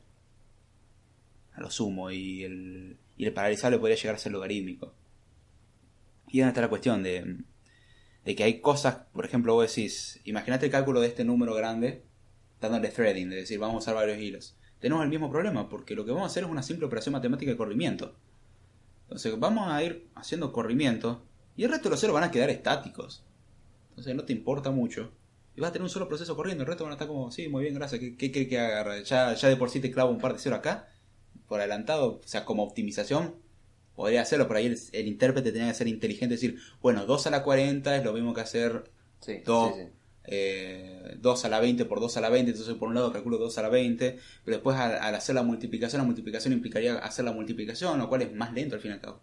Entonces hay algoritmos que no son paralelizables y es el problema de hacer que algoritmos lineales sean paralelizables. Y recordando el bonito Quicksort, cuando lo queríamos paralelizar, era increíblemente más pesado que el Quicksort normal sin paralelismo. Hasta que hicimos el mejor truco de todos, que no disminuía su complejidad, pero era genial. Que decía, bueno, vamos a dividir, la, vamos a hacer el split, vamos a hacer un Quicksort de cada uno, eso en un proceso aparte. Entonces eran dos procesos haciendo la mitad de la lista por un lado y la mitad de la lista por el otro. Que al fin y al cabo era, sí, o sea, dividiste a la mitad el tiempo pero no, no, disminuiste la complejidad. O sea, la complejidad era n, pero era n sobre 2. J siendo n? n. O sea, toma menos tiempo, sí, pero no se refleja en la complejidad. O sea, no, tiene un orden de magnitud. Ahí donde está la cosa, hacer cosas para realizar. Y ahora leer los buenos comentarios. Dice, Alojé de hacer y el poderoso Assembly. Disculpame, yo hablo en inglés.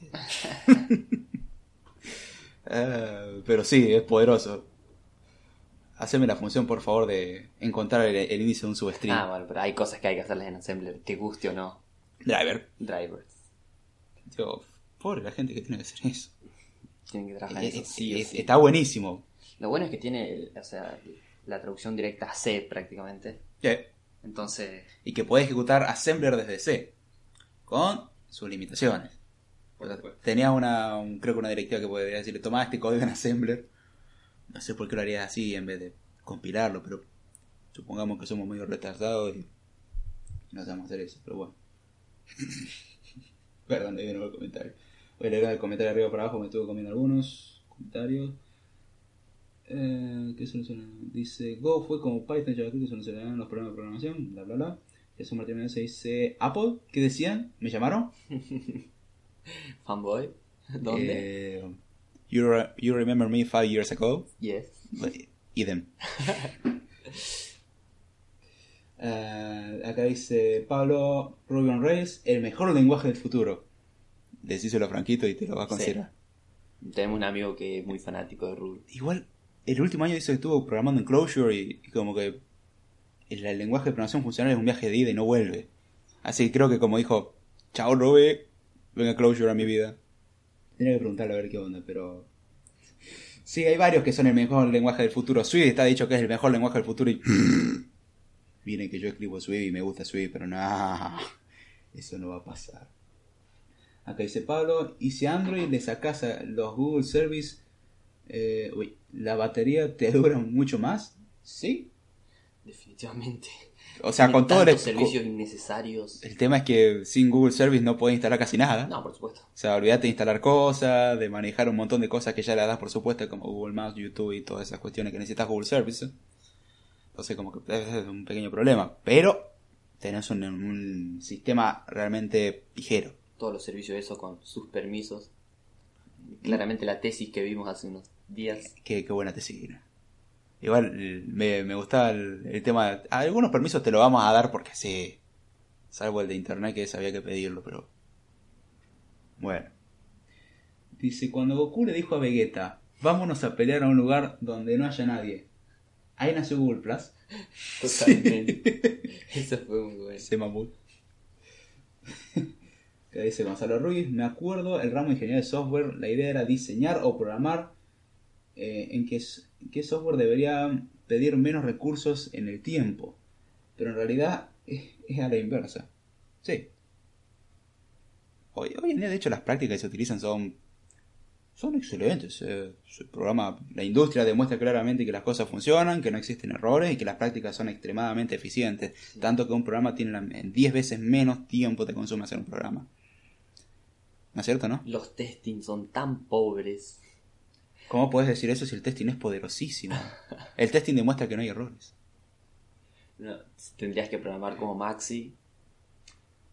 Que él mismo dice que no es lo mejor programando, pero dice que es bueno especificando. Que no lo niego. Es que en realidad especificar programas es súper útil, acorta tiempos, pero el aprender a especificar... Es un viaje. Es un viaje. Ahora, y viendo de nuevo Maxi, recursando la, eh, él comentaba justamente la tendencia que hay en Europa de utilizar estas técnicas hasta ahí nomás. Y de América decir bien gracias. Hasta que como que Microsoft dijo, creo que ya tenemos suficientes bugs. Es momento de empezar a investigar un poco en el tema. Y está en el tema de contratación de gente, Que sepa especificar programas. sí, como che, para hacer algo mejor, pues ya nos cansamos de tener 350.000 bugs y lanzar la actualización KB 253.594.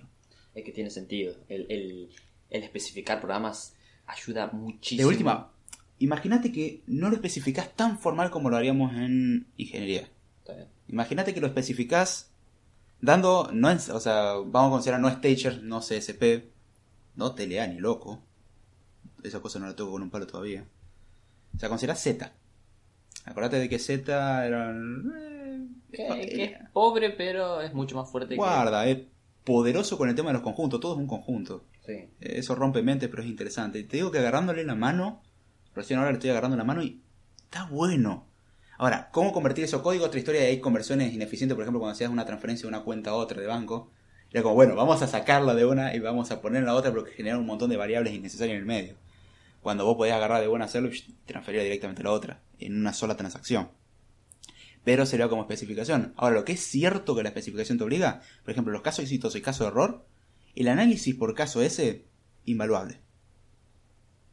El análisis por caso ahí que te va planteando de decir, mira, si me ingresa el usuario y esto todo bien, está todo lindo. Ahora, los casos de error, el qué error hay que reportar dando granularidad de decir, bueno, error porque el usuario es incorrecto, error porque la contraseña no es correcta, error a lo bestia, o ha ocurrido un error por problemas de conexión, o sea, el dar una diversidad de errores para que se entienda qué es lo que está pasando, por ejemplo, eso es algo que parece tontísimo, pero te digo que especificando queda explícito. sí. Y hay un montón de esas dudas que literalmente se van. ¿Cómo es la frase que está en, en la primer charla de Mauro?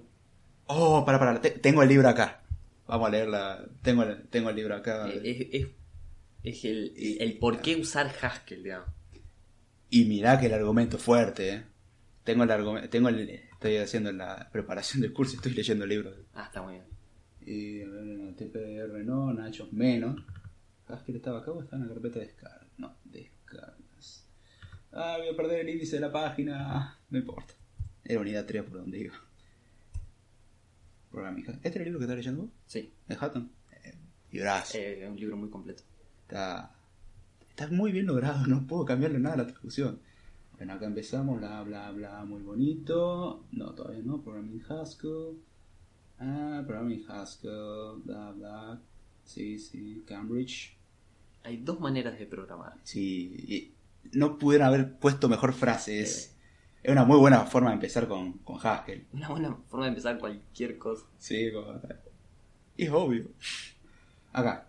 There are two ways of constructing a software design. One way is to make it so simple that there's there are no doubly about uh, deficiencies, and the other way is to take uh, is to make it so complicated that there are no obvious uh, deficiencies.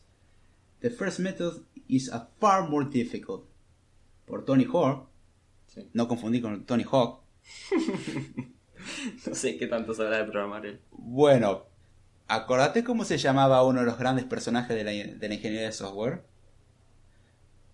¿No te acuerdas? No, pero me acuerdo que... Era el rey del pop. Ah, Michael Jackson, es verdad. Yo no te puedo creer. Era, era bueno saber de que Michael Jackson sabía especificar. eh. Inventó métodos de especificación. Jackson es un grosso. Bueno, pero básicamente la consigna dice: hay dos formas de construir un, el diseño de un software. Una forma es hacerlo tan simple que no haya. eh, que obviamente no haya deficiencias. Y la otra forma es hacerlo tan complicado que no haya que no hayan deficiencias obvias. El primer método es, por lejos, el más difícil. Y sí, sinceramente hacer un software que sea tan claro que no queden dudas de que no hay errores, no es fácil. Y muchas veces es inalcanzable. Totalmente. Pero es una muy buena tendencia llevarlo a lo más simple que se pueda. Mientras que la otra es la que se aplica hoy en día de vamos a hacerlo tan complicado. Vaya alguien, encontré un error acá. Ahí hay un, el comentario de Pablo parece que está interesante. Eh, vamos a... Siempre me olvido el atajo de teclado de zoom en esta cosa. Al parecer es para mí. Palo, pa... no, pero...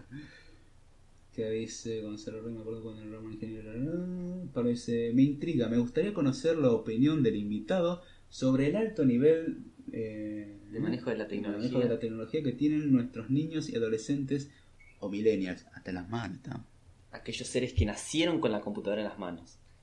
Ah, ¿En qué sentido? O sea, Eh, no creo que, que sean... o sea, vos considerás que saben mucho usar una computadora los que nacieron con la computadora. Obviate a vos, mi Eh, persona hay, hay de... que considerar que, que eh, o sea, los primeros años de vida, todo es nuevo, aprendés muy fácil todo. Entonces, tener una computadora en la mano me parece algo súper importante. O sea, más que ahora hay mucho quilombo, o sea, hay mucho lío diciendo que los niños tienen demasiado tiempo con la tecnología y eso hace Bueno, que sea contraproducente. Bueno, sí, pero ya llegaron al punto de ser idiotas, pero... No, no, sí, sí. Yo, yo creo que controlándolo es algo muy bueno. Que los niños tengan un contacto directo con la tecnología. Es una herramienta. Sí, totalmente. Vos, una herrami- vos un cuchillo lo puedes usar para cortar la, la deliciosa picada que estamos comiendo. No, yo creo que, que- que la habilidad que ellos tienen para aprender tecnología es la clásica que es tocar hasta que rompas todo y aprender. Es así donde yo aprendí todo. Todo Eh. lo que yo aprendí lo aprendí así. ¿Cómo pensé que aprendí yo también? Entonces, a ellos no les importa romper y es la manera más acertada de aprender todo. Sí, trata después de no dejar en deuda a tus viejos nomás con, con lo que rompiste, pero... No, no, no. Eh, dice... Jesús dice, ah, mira, mira, que me acabo de acordar de algo, tu acompañante me puede ayudar con el... ¿Qué? Con el 4. ¿Qué 4? No sé. No sé de qué me está hablando. eh, what are you talking about, bro? ¿De qué está hablando? ¿Acerca de qué 4? No estoy seguro si quiero saber ahora. Sí, porque se me ocurren muchos chistes. Sí. Dejémoslo ahí. eh. Queremos un especial sobre el testing en la programación. Uf. Déjame, Es- déjame que termine ingeniería, por favor. Igual es un palo muy grande a la, a la industria actual, digamos. No, pero si la industria hace todo En bien. general, la, la programación, o sea, la programación actual carece muchísimo de testing. O sea, tiene un testing que es muy acotado O sea, y, y- y es muy pobre en general, digamos. o sea, si lo vemos desde el punto de vista de la programación, guiño, guiño, podemos decir de que es aceptable. Ahora, si lo ves desde el punto de vista formal y matemático, por mera Que es lo ley más de acertado, si vamos al caso. demostrar una propiedad. Donde ahí sí no quedan dudas de que va a andar o, o no va a andar, digamos. O sea, al que sabe mínimo de matemática, al que no sabe busca el principio de inducción matemática, que es una de las tantas formas de hacer demostraciones. No se aplica tanto al desarrollo de software como tal. Para alguna estructura esto sí. No, o sea, pero el palo no es que, que lo hacen mal el- o, o que no existe una manera de hacerlo mejor. Sí. El tema es que si se especificaría, que era lo que estamos hablando antes, sería mucho más fácil Ah, y mucho más seguro O sea, el software en sí. el tema también es- va no solamente por la cuestión de- del testing para encontrar errores, porque recordemos, el testing no garantiza la ausencia de errores. No, no, Encuentra por errores. Por supuesto. O sea, no que el testing haya pasado el 99,9 de los casos. Sí, sí, sí, sí. El 99,9 es como el isofón. Así funciona. Pero esa es la bonita garantía, el, como el disclaimer. Bueno, justo cayó en el 0,1. Ah, por supuesto. Siempre cae en el 0,1. Fue una Es coincidencia. bastante grande ese 0,1 parece. Y bueno, capaz que están considerando los átomos del universo. Y agarramos el 0,1 que es toda la Tierra por. Pero mm, el testing está mal aplicado, las formas de diseñar están mal aplicadas, se usan patrones que ya Mauro creo que te lo habrá hecho notar un poquitito, que como que la industria del software trata de, de enfocarse en vamos a usar trucos. Ahí leo el comentario. No, no, ya, ya, ya, Ya, respondió al 4. Sí. A ver, ahora lo leo. Déjame terminar el punto y lo, lo lees vos. Porque es dedicado a vos, probablemente. Em, pero el tema es que la industria utiliza conceptos no tan correctos. De hecho, hoy, hoy justo me tocaba, estamos terminando Stagers. Vos te acordás hermoso tema. Sí. Bueno, Stager es una subderivación de UML, que es el estándar de diseño que hoy en día la industria lo usa como eh, UML. Y cuando ves algo diseñado con un UML te dan ganas de pegarte un tiro. Porque UML es supuestamente un estándar que te permite diseñar y estructurar código, cuestión de que vos usar los diagramas de flujo y cosas así. Para... O sea, Stager es parte. Pero Stager, vos te acuerdas cuando hacíamos la cuenta bancaria, no usamos Stager. Usamos Z. Sí. Porque definitivamente hacerlo en Z es más fácil. Stager no estaba pensado para eso. Y acá lo plantean con que, por ejemplo, el, el ejemplo vía del tren, o sea, definía el, el entorno y el sistema y lo separaba, Stager lo separaba en dos, dos estudios. Primero el, entorno diciendo cómo podemos recibir estímulos de afuera y cómo podemos controlarlo. Y el sistema es el que, el que toma esos estímulos y reacciona ante eso. Mientras que el diseño clásico mostraba ese, por ejemplo, de la vía de tren, algo muy obvio y que se ve muchas veces en el diseño de software y que justamente... ah, ¿Cómo se llama este israelí que había planteado el tema de Stager? No, no me acuerdo, no importa, si me acuerdo después lo digo. Plantea, por ejemplo, el típico diseño de una vía de tren sería, bueno, llega la señal de que el tren está por llegar. Bajamos la barrera. Pasa el tren. Se detecta la señal de que pasó el tren. Levantamos la barrera y repite el ciclo. O sea, un ciclo que no termina nunca, en que esperamos a que venga un tren, bajamos la barrera, pasa el tren, esperamos que se vaya el tren, subimos la barrera y repetimos. Ahora, el problema de este diseño era que no se sabía qué cosa era un evento de entrada, qué cosa era del, del entorno, es decir, qué me avisaban y qué cosa era algo que yo tenía que decirle al sistema, baja la barrera. No queda explícito decir, bueno, bajar la barrera, si lo ves vos entendido el tema, dirías, sí, bajar la barrera es una orden que yo doy. Mientras que el llega un tren es algo que te dan. Eh, el tema de Stecher, escrito de esta forma, así un diagrama de flujo directo, es que vos no distinguías si algo de entrada o salida, no sabías qué hacer. Y Stecher, de la forma de decir, bueno, la, la especificación por un lado y el, y el estudio del entorno por otro, el chiste estaba en hacer de que vos sepas cuáles son los estímulos a los cuales podés reaccionar y cuáles podés vos accionar, y después tener algo que reaccione a los estímulos y accione. Cuestión de que vos solamente tenés que desarrollar esa parte, la parte del sistema. Lo que te viene de afuera y lo que acciona, vos no te importa, porque eso sabés que existe. Y el problema del planteo original es que mezcla todo y vos no sabés qué, qué tenés que desarrollar y terminás desarrollando todo. Cosa que después te das cuenta de que en realidad era un driver el que tenías y vos simplemente el que tenías que decir bajar la barrera. Claro. O sea, son instrucciones simples que tenés Sí, que accionar y terminás siendo una cosa compleja porque la especificación no fue clara. Y eso UML, te recomiendo algún día buscar código que derivó de UML. Vos viste, las clases suelen ser estructuradas eh, diciendo, bueno, tengo un auto y del auto le dan cosas y cosas así. Bueno, UML se lleva eso un poquitito al extremo, mejorar básicamente. Y vos ves los diseños que hacen y decís, acá no hay un auto. Acá tengo parte de un auto, acá tengo otra parte de un auto y las combino con otra clase que tiene la parte de auto pero no es un auto. Y es totalmente antiintuitivo. Y- eso la industria lo toma como tal. No significa que UML sea malo, ni que el testing sea malo. El tema es que la industria lo usa en todo.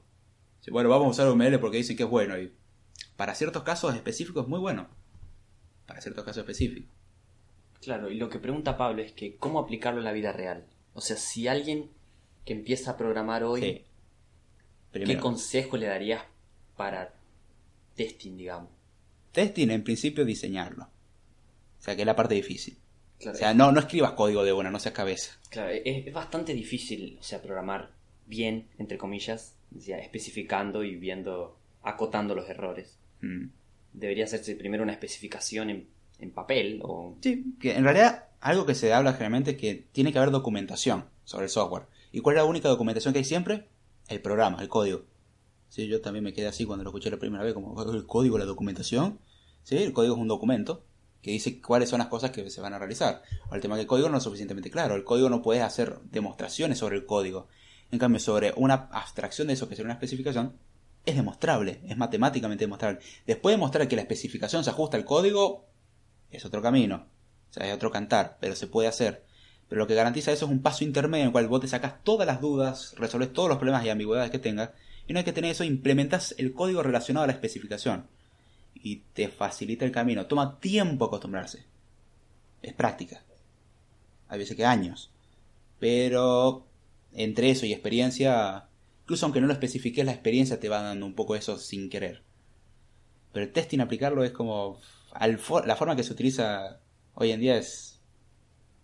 eh, o el Test Driving Development, que es un paradigma muy gracioso de que yo primero voy a hacer los casos de test y después voy a programarlo. Como, voy, a escribir, voy a escribir un código que se adapte a ese test. ¿Qué pasa si hago mal el test?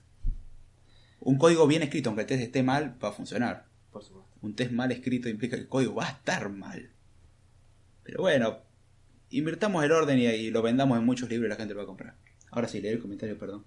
No, no. eh, eh, dice que el 4, dice, sí, sí, hace tiempo David nos comentó que en una imagen anterior de CodeTime la hora 4 tenía un Oh. significado. Y me dijiste que si te adivinaba a qué te referías... eh, uy, se me movió justo. Me contaba... Eh, Me contaba la historia, pero que era casi imposible de adivinar el significado de ese 4 y que requeriría mucha investigación. Yo- me pone contra las cuerdas porque yo tampoco lo sé. Y vos me comentaste que la gente lo estaba investigando. Vos lo sabés, pero no sabés que lo sabés. Eso, eso, exactamente eso me dijo. Me comentó una vez que esto, este problema que tiene Jesús, que le habían planteado que era C4 y que yo lo sabía, pero que no sabía que lo sabía, Yo- digamos. Yo te lo dejé entrever entre muchos, así como a vos fui el que te tiré las pistas. Y la gente tiene que tratar de obtener esas pistas de vos para atar lo- los cabos. Lo único que se me ocurrió fue algo que no sé si saben o no, pero que quizá David me odie por esto. Es Para que no David- dé mucho detalle, no dé mucho detalle, solamente nombrar el hecho. No, no, es que David tiene un libro. Uy, shit. Sí, hasta ahí vamos bien, no comete más. No, no, no, no, pues yo digo que no sé si la gente sabe y que se lo podrías pasar para que lo lean. yo, ¡Ah! ¡Cela! no, yo no tengo el libro, pero no, no tengo permiso para pasarlo ni nada. así Está- que igual no. está en fase alfa. Le faltan los últimos dos tres capítulos. y, y lo único que se me ocurrió es que en ese libro puede haber algo. No estoy seguro de, de dónde sale ese 4. Y que yo lo sepa me pone...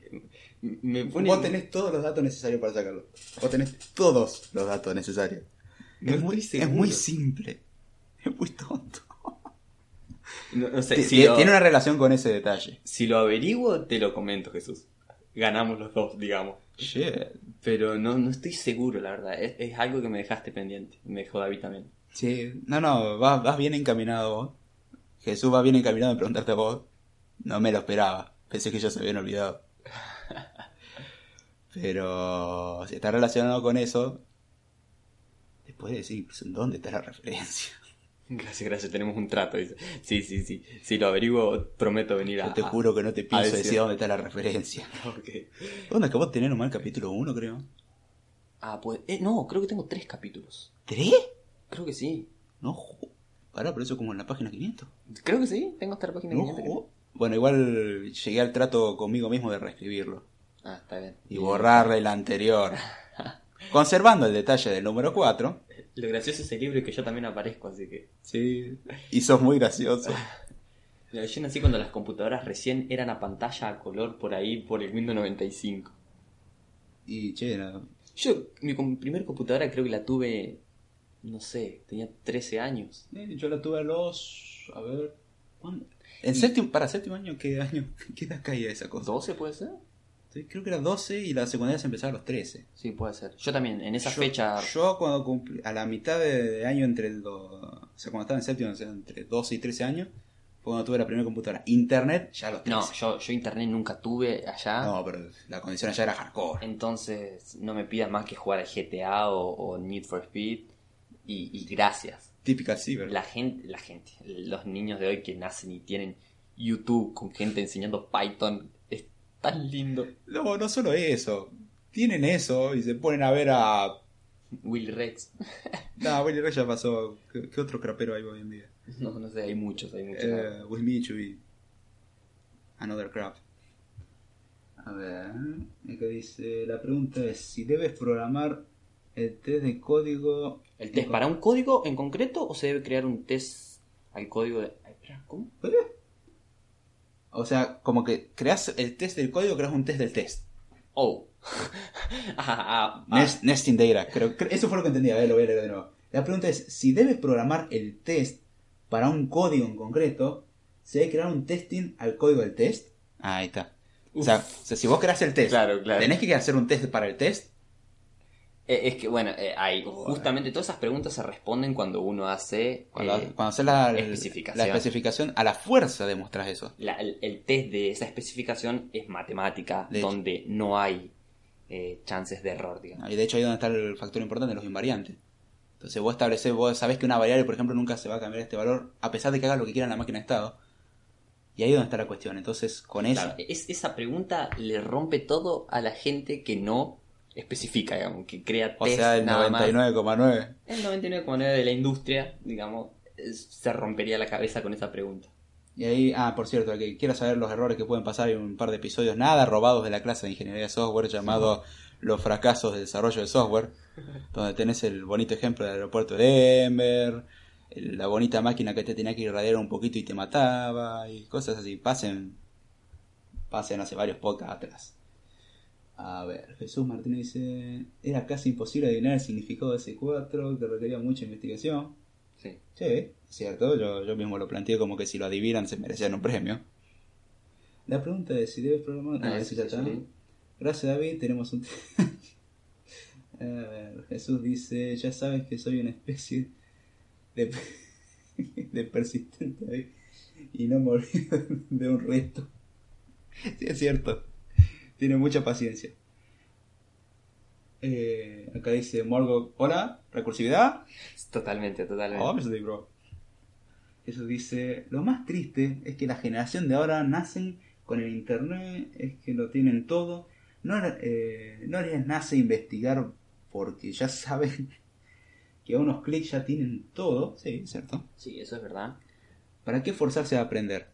Por eso creo que eh, O sea, el, un punto fuerte hoy en día dentro de la educación sería enseñar a investigar más que aprender cosas o concretas. sea, no memorizar información, sino cómo utilizar la información. Claro, cómo buscar información. O sea, bien. cosas que nunca nos enseñaron, pero bueno. En, en aquel entonces donde no había internet, que la información era acotada, Pero digamos. aún así era, no sé vos cómo fue el caso, pero me acuerdo yo muchas veces en materias como formación ética ciudadana, cosas así, era, ¿cuál fue la- los, ¿cuáles fueron los principios de la democracia? Y empezar a leer el libro, el segundo párrafo dice, los principios de la democracia fueron, digo, bueno, Sí, sí. gracias por, no sé, cantarme la respuesta, supongo, porque transcribiendo literal, podría decir eh, puntero, libro, página tal, línea, pero, o sea, no Ah, sé- por supuesto, todos van a tener pros y contras. Ah, obviamente. Pero en sí la generación actual yo le veo, por lo menos no sé qué pensaba vos, pero yo le veo un problema grave justamente que este que renombra, a pesar de tener todos los recursos, hacen cualquier cosa menos usar los recursos. Sí, pero yo creo que es por falta de, de- de educación en la internet, Sí, digamos. Falta de educación y motivación. Eh, también puede Porque ser. veo mucho, a mí por lo menos, vos mismo sabés que yo estuve trabajando muchos años, muchos años, dos años, con gente mayor. Sí.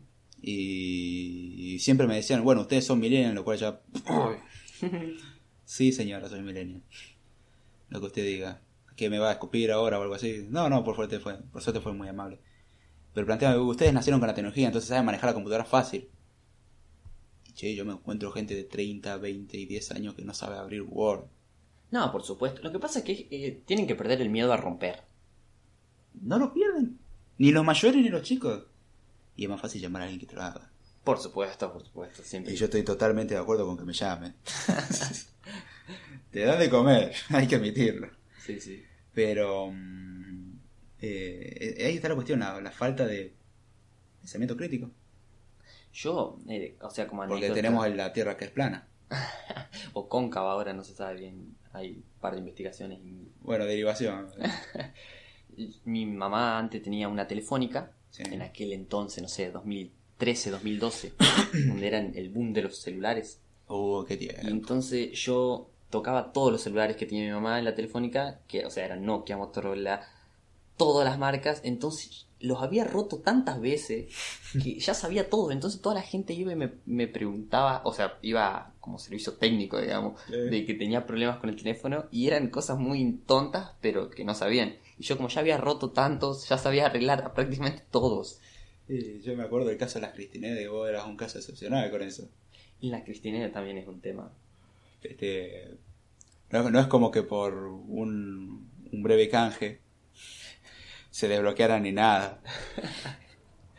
To- Todavía se pueden. Igual las, las últimas están un poco más se- Igual no, no, no distribuyamos esa información ahí que como que es ilegal. Como que no existen más, entonces ya no, no me importa mucho. Sí. Ya las mataron así. Ya nacieron muertos, pero bueno.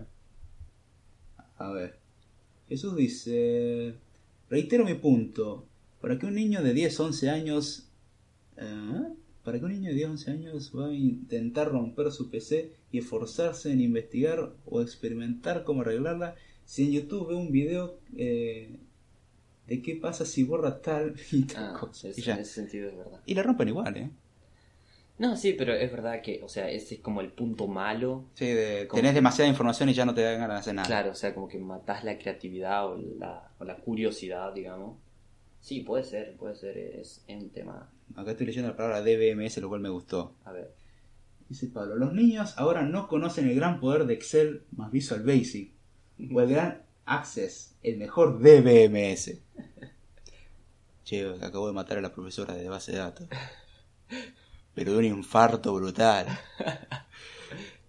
Creo que una vez alguien había hecho Access y, y su reacción fue extremadamente violenta. Sí, sí. Y Access es bastante... Es bueno como para entender conceptos.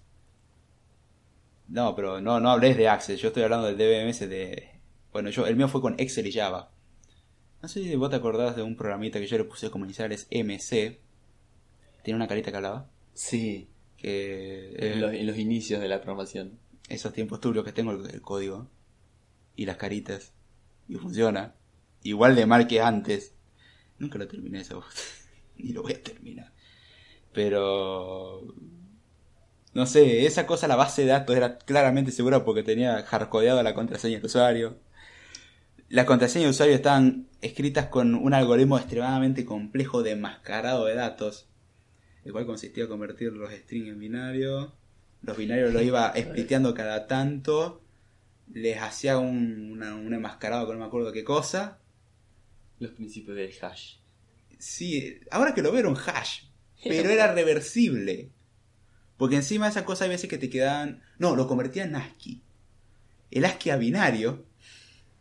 O sea, iba carácter por carácter, lo convertía en su ASCII correspondiente. El ASCII lo convertía en binario. Y siempre quedaba por ahí algo desalineado. Entonces le agregaba ceros al innecesario. Y eso lo, lo, guardaba como hexadecimal. O sea, eso agarraba, lo tomaba medio extraño como otro ASCII y generaba un string totalmente aleatorio, parecía. Nada más que yo hacía exactamente lo contrario, que era deshacer todo eso, dividir en los pedacitos, descartar lo innecesario, rehacer el ASCII y tener el código. Y ese era el algoritmo de protección de contraseñas. Y no voy a seguir hablando porque sigue teniendo peores errores que eso. Por no decir que llamaba el garbage collector en cada vez que el programa pestañaba. Es verdad, eso es verdad. ¿Te acordás del grafiquito del garbage? Eh, oh, eh, oh. Cada 7 segundos. Ah, no pienso revelar ese código fuente peronista arado, y menos revelar de dónde viene el nombre. Son esas cosas que te guardaste en la tumba. Definitivamente. No, eso mejor me lo guardo. Prefiero revelar el secreto de las cuatro que. que ahí creo que acabo de tirar una pista, pero bueno. A ver dónde me quedé. Ah, eh, ese Jesús, retiro. Ah, retiro un punto. Los niños ahora es. Ya matándome por aprender Oracle, MySQL y MongoDB. Uy, me siento mal por Oracle. MySQL bueno y MongoDB. Eh, No son los peores. No, es como dentro de todo el estándar del SQL y no SQL. Oracle otra historia y encima paga licencia. y, ah, Claramente vas a tener que cambiar el nombre en la descripción. Guay. Yo tengo que cambiar un comentario que me había dicho el querido compañero hace más de dos horas atrás. ¿Vos no, no tenías una pregunta filosófica? ¡Oh! Casi me la olvidé. A ver, a ver, ahora, ahora lo hago, pero igual voy a hacer el comentario para humillarte un ratito. A ver, ver. Vos decías que íbamos a hablar, no sabías cómo íbamos a llegar a media hora, ¿no? Bueno, se me pasó un poco, no sabía que hablabas tanto al pedo. Che, me conocés hace cinco años. No, en realidad sí sabía. ¿No, no pensaste que me lo iba a llevar tan a pecho? Sí, pensé que era más considerado con la gente que nos escucha. Mirá, lo vengo torturando hace muchos episodios. Eh, dice, pero ahora con DBA se paga más. Sí, se paga, pero también así cuesta. Bueno, la pregunta filosófica que suena algo totalmente fuera de lugar, A ver, a ver. porque suena muy fuera de lugar. Pero- me la vengo esperando. A ver, A ver, a ver qué te planteaba. soltala. No, no, para aclarar eso antes que quede mal. Eh, es una cuestión que es en base a un comentario una vez, en una imagen, en un meme nomás, me planteó toda una cuestión existencial de cuál de las dos respuestas era correcta. A ver. Está la típica, el típico meme así como a la gente tenés que quererla por lo que hay en su interior y no por su exterior, ¿no es cierto? Sí. Bueno, nada más que típica nerdeada y inserte palabra no ofensiva aquí, eh, tiene que hacer algo referencia a la informática. Como cómo veo a las mujeres y muestro a una mujer en binario. O cosas así, mm, como referencia a Matrix. Pero acá la pregunta es, ¿es mejor ser amado por el software o por el hardware? Uf. Y guarda con lo que responde porque para las dos te tengo para darte la vuelta. O sea, güey, ¿preferís que te amen por tu software o por tu hardware? Uh, yo, yo hubiese dicho por el software, pero porque hoy, hoy, el, hoy el un día punto especial. central, sí, hoy el software se lleva. Todo punto que me des, dame la explicación, el por qué. No vale decir, y bueno, porque sé que es una pregunta trampa. Ah, Porque yo cuando me hace una pregunta a alguien es una pregunta trampa, ya sé. No, yo diría por el software porque es algo que perdura mucho más allá del hardware, digamos. Si mi hardware deja de existir, confío en que existiré en, en, en otro lado. Ah, te fumachaste peor que yo. Solo espero que alguien haga subsistir mi software, digamos. Sí, se llama herencia, pero. Eh, por la duda, el que quiera responder de chat la pregunta también se lo acepto. No, no estoy seguro. Pero sí, sí, diría que quiero que quiero que me amen por el software. A ver, ahora, ahora dame. Bueno. Depende del hardware que tenga, no es lo mismo un servidor de él que una netbook X. Tienes razón. en el Cora, en el... Sí, sí, no, no. obviando el tema de belleza o asquerosidad total, dígase caso personal. O sea, obviando todo eso, es preferible ser armado por su software o por el hardware. Es una pregunta totalmente estúpida, sin sentido, pero es graciosa su respuesta. Porque las dos están mal y están bien. A ver, Dice, ¿cuál? yo dije algo que tenga bien. acá- ah, había dicho Pablo antes, y en el laburo me dejan aprender con la base de datos de los clientes. Es una buena manera de aprender. So nice. Es una buena manera de aprender. Está muy bueno. Dice Jesús, yo le doy mi explicación y lean varios comentarios. El hardware es como el punto inicial para que haya una atracción, pero al final de cuentas el hardware, por muy lindo que sea, se va a degradar. Y va a seguir el comentario porque dijo que eran varios. El software evoluciona en mejor medida que el hardware, ponele, y la industria demuestra lo contrario, pero bueno. Y a otro nivel, además hay que tener a una persona que te estimule de manera personal. Me gustó eso de muchos niveles. Eh, este. Bien, estoy esperando ver algún otro comentario, pero. Se puede preferir que te amen por tu software. A ver, ¿cuál sería tu punto? A ver, quiero que me expliques el por qué preferís que te amen por tu software. No esa cosa fumachera que dijiste porque yo quiero que preserve y que dure más que yo. Porque sabemos que es una, ese- esa es una guitarreada muy bien conocida. Es que es complicado porque, o sea, sin el software, el hardware es Es nada y sin el hardware, el software también es nada. O sea, Las dos cosas son importantes. Bueno, esa sería como la respuesta más aceptable que pediría. Como que, ay, todo es importante y así vivimos todos felices y no respondemos absolutamente nada. ah, Como- si, tengo- si me tienen que armar, amar. Amar por mi software, ¿por qué? Primero, ¿por qué Yo te amarías así? Pero bueno. Yo creo que, que, que mi esencia eh, está más ligada a mi software que a mi hardware. Bueno, vos estás pensando, en este punto de vista, como que el hardware es el cuerpo Sí, y el software es el alma. sí, sí, totalmente.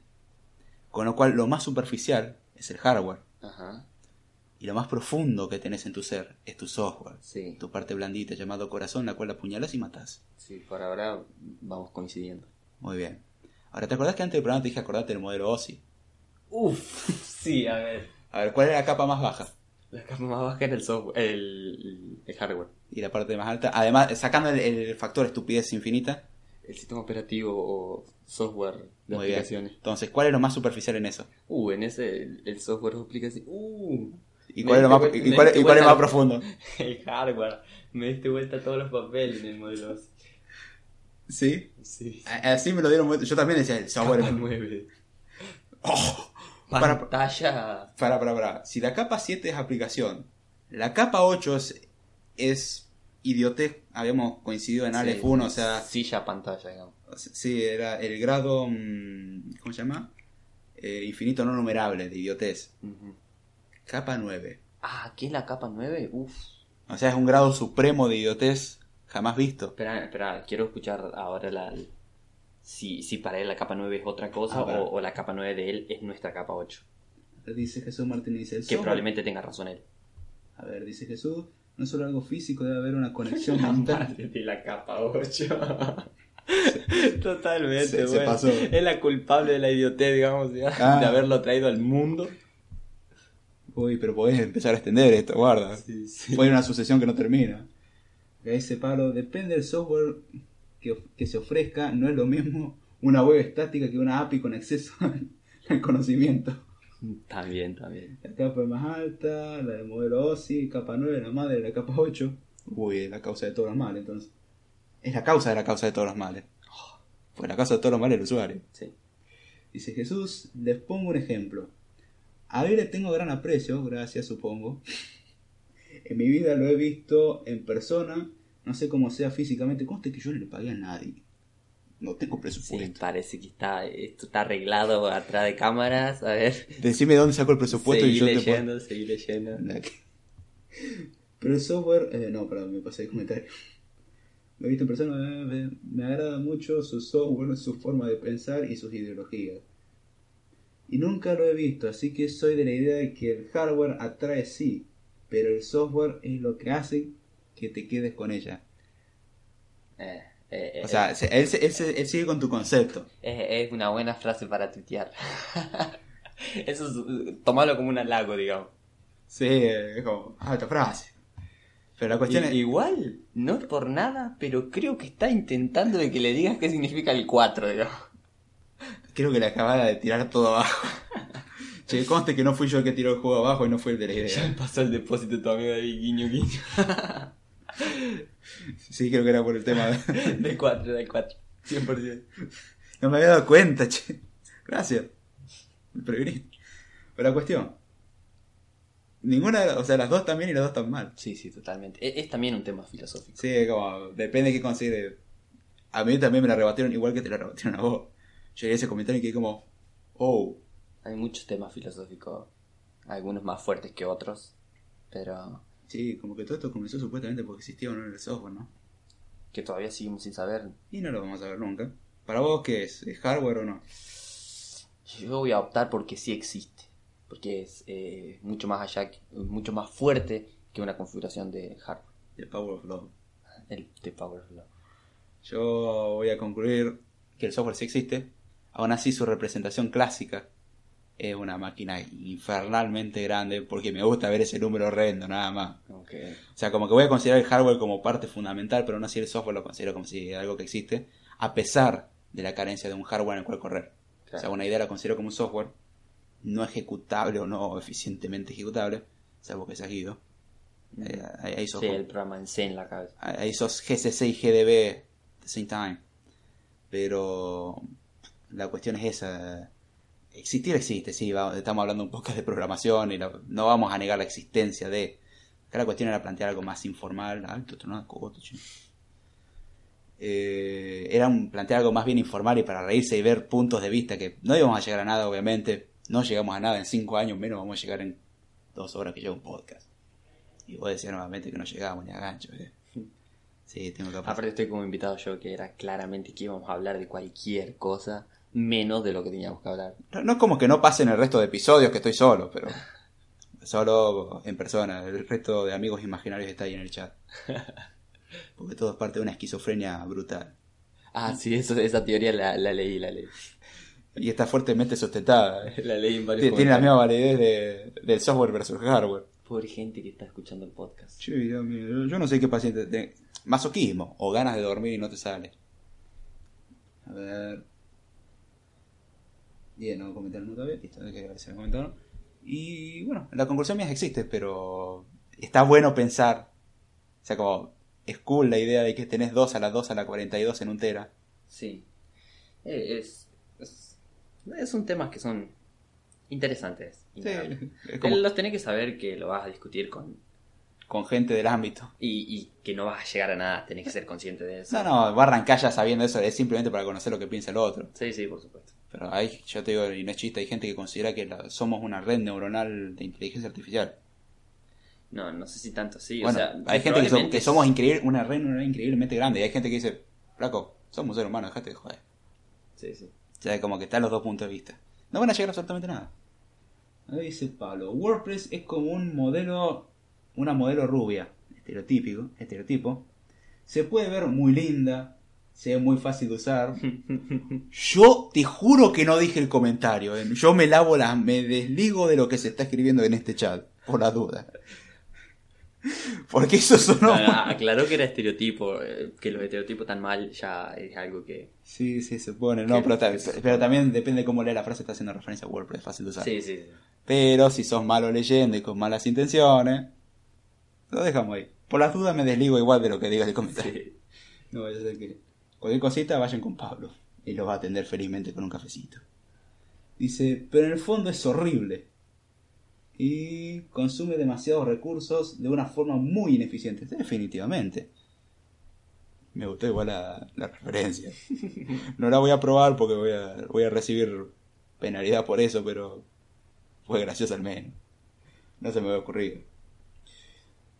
No, no fue como una intención de... Acá dice que no fue una intención de sacar el 4. Ya tengo un trato así que solo esperaré pacientemente. Algún día llegará esa respuesta. La, la voy, voy a intentar de sacarla, voy a intentar. Ya, tengo varias pistas, pero Creo que la forma más fácil... tengo que va- acostarme y ponerme a pensar. Creo que la forma más fácil que me metí un diantar y se soluciona más fácil. Sí, probablemente. De última, asegúrate que pida cuál era la IPA. O cuál era la que era recontra potente. Sí, había una que te volteaba. sí, ah, la última. Dos happy hour de eso, un helado y Salen los cuatro fáciles. los cuatro los ven. Te cuento cómo termina la historia. Dice, ups. y eso que me voy está en WordPress. Eh, guarda, banda también está en WordPress. Es cierto que viene la facilidad de, de creación, te abstrae mucho. Pero es como Python. Uno sabe que Python es increíblemente ineficiente y JavaScript es increíblemente ineficiente. Bien así, uno no deja de trabajar en ello a pesar de que sabe ese detalle. Tiene todas sus cuestiones, pero aún así uno no lo deja usar. Sabe que existen cosas mejores. Bueno. Dice Jesús. Dice que las chicas argentinas son muy bonitas, pero son muy bravas Muy altaneras. o muy altaneras. Que no se deja. Es cierto eso. A Max es que tiene experiencia en No, este no, campo. yo, yo a no, yo no voy a responder a si, si, si se dejan o no. Pero lo que, lo que sí voy a, co- voy a, a apoyar es que son muy bonitas. Es verdad, hay chicas demasiado lindas acá en, Yo te dejo esta En Argentina. tu mano. ¿no? en Rosario nada más. Conocí tanta gente. Sí, Y, sí, sí, sí. definitivo. Salvo en la Florida que cada tanto se atraviesa algún en verano. Que ahí ya tenés de todo un poco, pero. Pero sí. eh, El tema del carácter Latinoamérica es jodido en sí. Sí, somos, Somos bastante jodidos. somos bastante de pocas pulgas, digamos. Sí, no importa nada.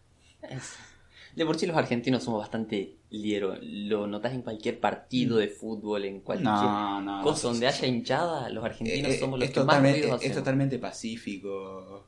Franco Escamilla incluso lo decía. Somos bastante, sí, sí, bastante especiales los argentinos. Este, que no sean amigos. Pero a- algunos somos medios buenos. medios. Sí, bueno, la aclaración de medio, por lo menos no te lavaste la mano del todo. claro, claro. Yo no voy a decir directamente declaración porque con lo que diga me hundo. Pero bueno, dejemos eso ahí. Sí que con lo que diga me hundo siempre, así que por regla general. Con el tema de que si se dejan o no, yo no, no te voy a responder nada. Ah, pero ahí aclaró, mm, se dejen, fíjate. A ver, claramente, claramente con mi perfil no tengo mucha idea de- del sexo opuesto en este ámbito. No pasa nada. No pasa nada, yo te acompaño en el sentimiento. Y en la realidad. Puta Dice Jesús, no, no, no me refería a que se dejen. Sí, sí, seguro, lo que vos digas. Arreglar ahora, dale. En ese aspecto, no, no, no. Aquí en México que se dejen. Claro, diferencia idiomática, era la culpa. Hace referencia a que le hacen problemas por cualquier cosa que no les parezca. Ah, yo creo que eso es universal. No, eso es una constante, axioma. sí, sí, eso es, es totalmente universal. Ahora yo ah, voy a hacer una pregunta de un meme que tiene que ver con el tema de los pícaros y caballeros. A ver. Si la mujer siempre tiene la razón y el hombre siempre está equivocado y el hombre le da razón a la mujer, ¿cómo funciona esto? No, no ¿Quién sé. tiene la razón? Uh, es una paradoja. repito, repito. La mujer siempre tiene la razón, partimos de esa, de esa premisa. Sí.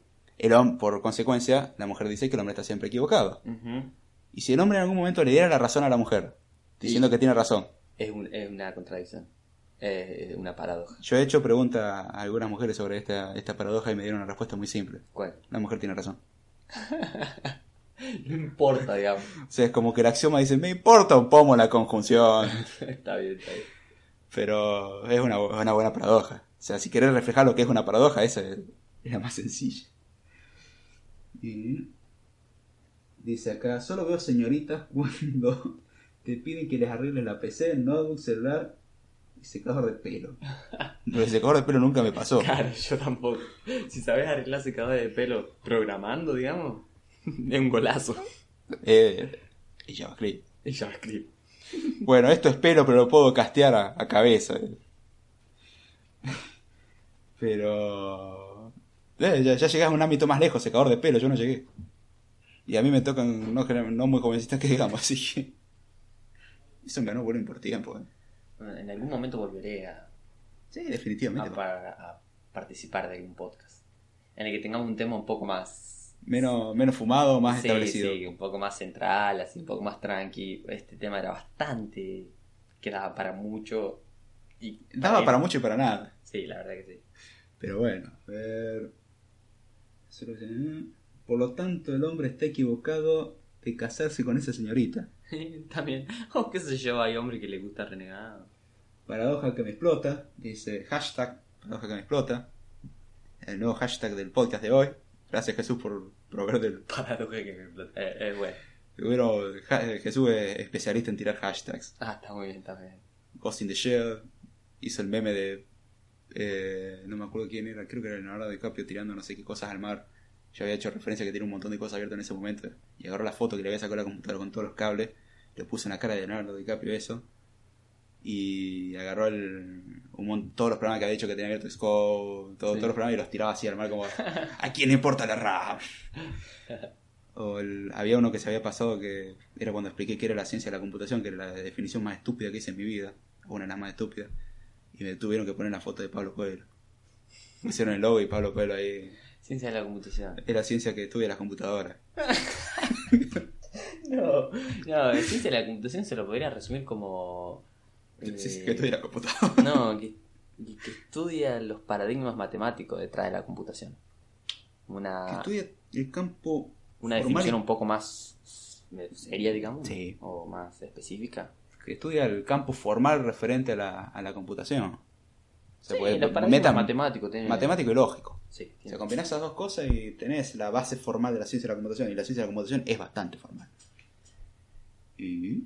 Bien, para que me explota. Y bueno, ya yendo por dos horas y media. sí, deberíamos ir a comer también. Sí, definitivamente ya. Como que la picada ya surtió su efecto. Ya el sistema va requiriendo digesta de alimentos. Dice. Ay, si te acordás de los memes. Lloro de alegría, es buenísimo. No, igual uno era, lloro por David o algo así. Había un día que había faltado Jesús y se mortificó por no haber estado. Y me partió el, el hashtag. No me acuerdo si era Pray for David o era llorando por David o algo así. No estuve, no. Me hizo la noche el hashtag. Ah, sí, me acuerdo de, los de los hashtags. De los hashtags y de los memes. eh. Los tengo guardaditos ahí como mi bonito tesoro. Igual el que se pasó el de Ghost in the Shell. Hizo el mejor meme referido a mi persona en base a vos viste cómo está mi mamá Vini. Ahora está peor que nunca. ¿Ah, sí? Sí, le- cuando saqué el micrófono para traerlo para acá, eh, tuve que... Y ayer estuve pasando usando la computadora un rato porque necesitaba usar Ubuntu con R. Así que pasé el teclado, el mouse y un... Cuando llegue a mi casa no sé cómo voy a hacer la computadora. Problemas para mañana. Pero bueno, ya con esto vamos cerrando el episodio. Espero que les haya gustado dos horitas y media, bastante interesante. Hablando sin saber de todo en general. Sí, la verdad que arrancamos con el software existe, ¿no? Y terminamos con algo totalmente aleatorio. Lo cual era totalmente esperable. Sí, o sea, terminé hablando del amor. Sí, todo termina hablando del amor. Que me estás queriendo decir que toda historia es bastante beta y, y se resuelve por un Deus Ex Machina y el poder del amor. ¿Acaso me estás queriendo decir que Marvel tiene un patrón? Ups. Pero, uy, che, tengo un... Entonces yo me despido de toda la gente Ah, que nos escuchó, ah que, que- que se tomó el tiempo de escuchar las imbecilidades que hablamos. Eh, Totalmente. en algún momento volveré para seguir torturándolos. Y tratar de descubrir qué corno significa el número 4. Y no, eso es una deuda que tengo con Jesús, así que Jesús, quedaste esperando porque van a pasar años hasta descubrir qué corno es. me pondré en campaña. Si lo llego a averiguar, Si tenés plata para llevar a Antares, ya tenés el secreto. así que ya Hay que tener plata para ir a Antares. Eh, caro. es una deuda que tengo con vos, Jesús. Lo, lo- lo voy a cumplir, lo voy a Te cumplir. juro que lo prometo antes de que me muera. Siempre y cuando David no se haya fumado mucho y sea algo totalmente indescubrible? No, no, de de hecho queda. es- te- la, la historia lo escupo en la cara muchas veces. Es tan idiota el detalle. Claro, es tan idiota que no me doy cuenta. Lo voy a pensar. O sea, el mejor lugar para esconder algo en donde. Frente a la nariz. Ahí está. Está, pero. Mínimo 17 veces. El 17 es otro número, pero. El significado a veces lo dejo aparte. Eh, pero sí, está muy fácil de encontrar. Y, mientras tanto, haciendo tiempo para encontrar dónde guardé la música. Acá. Es mi PC, claro. Sí. Sí, yo estaba. Ups. Este, como cuando quieres buscar la música para cerrar el episodio, está en la otra PC y tu querido compañero no te pega con codo ni te No sabía que estaba buscando eso. Yo estaba donde corno estaba, pero yo juro que lo había puesto en documento. Bueno, cosas que pasan. Hay veces que te agarra un lapsus. Me explota y si te acuerdas, creo que era llorando de tristeza por David. Tiene sentido. Excelente podcast, David y compañía. Recordame tu nombre. por. Maxi, Maxi. Soy, soy- en general ando comentando ahí los podcasts de Sí, al, al que haya dicho una vez o le haya preguntado sobre mi persona es a él. sí, sí, soy, Sí, soy yo el, el compañero de la facultad. sí, te salió a hablar, che. ¿Mm? Te salió a hablar, eh. No, soy una persona muy tímida. Che, se te cayó algo. Cerra el podcast, por Se favor. te cayó algo. A la cara. Para, gracias por la promesa. Ahora no perderé ningún podcast. Excelente colaboración. Les quedó súper bien. Vamos a ver si algún día encontramos algún tema interesante Me para cae tratar. muy bien Jesús. y Pablo también hizo unas preguntas muy interesantes. No, no, son, son en general. Perdón al que se ofenda, pero voy a decir algo medio ofensivo para algunos, son un cago de risa. No, ya. son, son graciosísimos, son... Sí, sí. Se la pasa uno muy bien. Pero bien, vamos a volver a hacer, tratar de hacer tiempo tratando de ocultar esto acá, pues esto es un lío. Esto técnicamente iría por acá, por las dudas, bien. Esta es la forma de hacer tiempo al mismo tiempo de dejarlo en evidencia. Era see you tomorrow, si no me equivoco. Muy bonito. Y esto... Está corriendo. Sí, ya sé, pero le puse el volumen acá. Ah. Creo que se lo puse en Si serio. no lo vas a dejar sordo. Eh, no, de hecho tiene volumen bajito. Eh, fíjate, está... Mm, sí. Seruki. Igual, esto iba más o menos por acá. Sí, esto pasa cuando tenés dos computadoras y no sabes controlar ninguna de las Y dos. una no es tuya encima. Sí, eh, está en tu... ¿Cómo, podés acostumbrarte a usar esta computadora, chango? Cambiaste a otro sistema. Ten un dual boot al menos decente. Algún día. O sea, eh, te aviso el chat acá que lo que está viendo no ese tiene su delay. Sí, sí, estoy, Pero- estoy leyendo que dice, Maxi, yo soy el que paso molestando a David, así que si algún día te cuenta algo es por culpa mía. Es- lo sé, lo sé. Y Pablo dice que mejor no podría haber terminado el día. Qué crack que son los dos muchachos. ¡Qué alucinación que se pegó! No, no, no, no, no. No, eh, me alegra que lo hayan disfrutado, me alegra haber tenido una compañía y che, el primer podcast está bueno. Ya, ya, en algún momento volveré. Eso me suena como no pienso volver en mi vida. No, no, sí, sí, prometo. Sí, sí. Cara dura que eso. Así que, bueno, no, no sabía que esto tenía esta imagen, no me acuerdo si había seteado el, el audio, sí, el audio está bien y por un ratito, bueno, ahora arranca la música y ya con eso vamos cerrando el episodio. Perdona que no le guste los podcasts largos, pero el podcast de hoy hay que, ya lo advertimos varias veces, pero fue bastante informal, Sí. muy informal y por una buena razón le puse leer descripción. Aún así se puede recibir comentarios como, esto fue informal. Sí, eso ya me ha pasado varias veces. Pero bueno, la idea acá es que le hayan pasado bien, aprendido algo, hecho aportes y, y bueno, gracias a todos los que pasaron tanto en vivo. En diferido ahora hago los avisos parroquiales si no te molesta. No, por supuesto. Sí, muchas gracias, dale. Usa un sistema operativo como la gente te. El mejor sistema operativo. ¿Cómo se llama ese sistema? Bueno, el sistema operativo que te decía, desea eh, ver la, la página de ayuda. No, bueno, te creará un acceso directo en el escritorio. No, sí, lo recuerdo, recuerdo. No me acuerdo el nombre, pero era buenísimo. Buenas noches, caballero. Y al que no le gusta que se. mm, se la pasa bien. Eh, gracias, che. Y bueno, avisos parroquiales. Les recuerdo, pasen por bandageek.com, su sitio de tecnología, mi querido amigo o amiga, o váyase. No, mejor no lo digo, porque si no se van a ofender. Pero pasen por ahí, se van a sortear unas entradas para el Campus Party 2018 Buenos Aires. Así que el que esté interesado y pueda viajar, preste atención porque se van a sortear las entradas. Como todo sorteo gratis, pero tiene que poder ir, ¿no? Como que esa es la cuestión.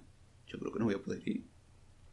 Se llama el parcial de Maxi. Qué triste. Sí, justo el viernes del campo. Pero bueno.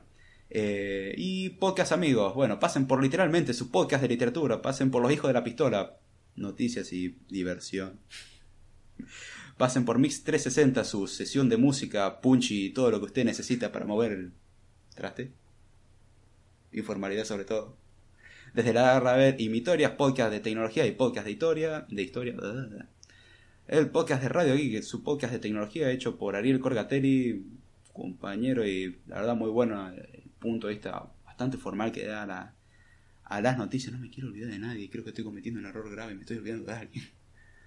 Eh, a ver, literalmente. Ah, pasen por el revoltijo de Vero. Un excelente podcast, se la van a pasar muy bien. El, último estuvo muy bueno. un podcast hecho por Verónica Lopón. Y pasen por Podcast de Tú, un podcast donde se habla de todo y de noticias sobre todo, pero generalmente va variando. Es como Code Time, pero bien hecho. Y sobre temas en general. O sea, ya, ya da, bastante inspiración a cosas que no es esto.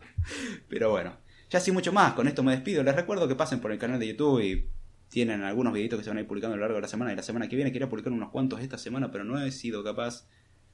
Eh, no puedo editar fuera de casa, básicamente, ni grabar fuera de casa, así que bueno. Tocará para la semana que viene, pero mientras tanto hay un par de videos que van a estar disponibles. Hay uno a partir de mañana que va a estar, que es el cómo crear unidades booteables con Linux desde Mac. La verdad que bastante sencillo, pero es algo que me habían pedido. Y bueno, ya sin mucho más. Con esto me despido. Espero que me haya gustado, que les haya gustado. Las redes sociales en la descripción y casi me olvidaba. Tus redes sociales, che. No, mis redes sociales. Da tus redes sociales. Maximiliano y Valborde en todos lados. Busca Maximiliano y Valborde lo van a encontrar. Maximiliano y Valborde van a encontrar Instagram, Twitter, Facebook. ¿Sos algo decente de seguir? Eh, no estoy seguro si quieren seguirme, pero. Bajo su propio riesgo. Sí, totalmente. Está bien. Yo no voy a decir nada. Yo tengo muchas acotaciones a ese respecto, pero yo no soy nadie para hablar en este aspecto. Pero no, che, gracias por pasar y espero que, espero que se repita. Y espero que la comida esté rica, canto de hambre. Gracias a vos por invitarme y ya andaré, lo prometo. hay que coordinar también. Este cuatrimestre no la tiene jurada. Sí. Cuatrimestre que viene con la hard de, de método numérico. Pero bueno, ya sin mucho más. Con esto me despido. Espero que les haya gustado. Gracias Maxi por pasar nuevamente. Y será hasta la próxima.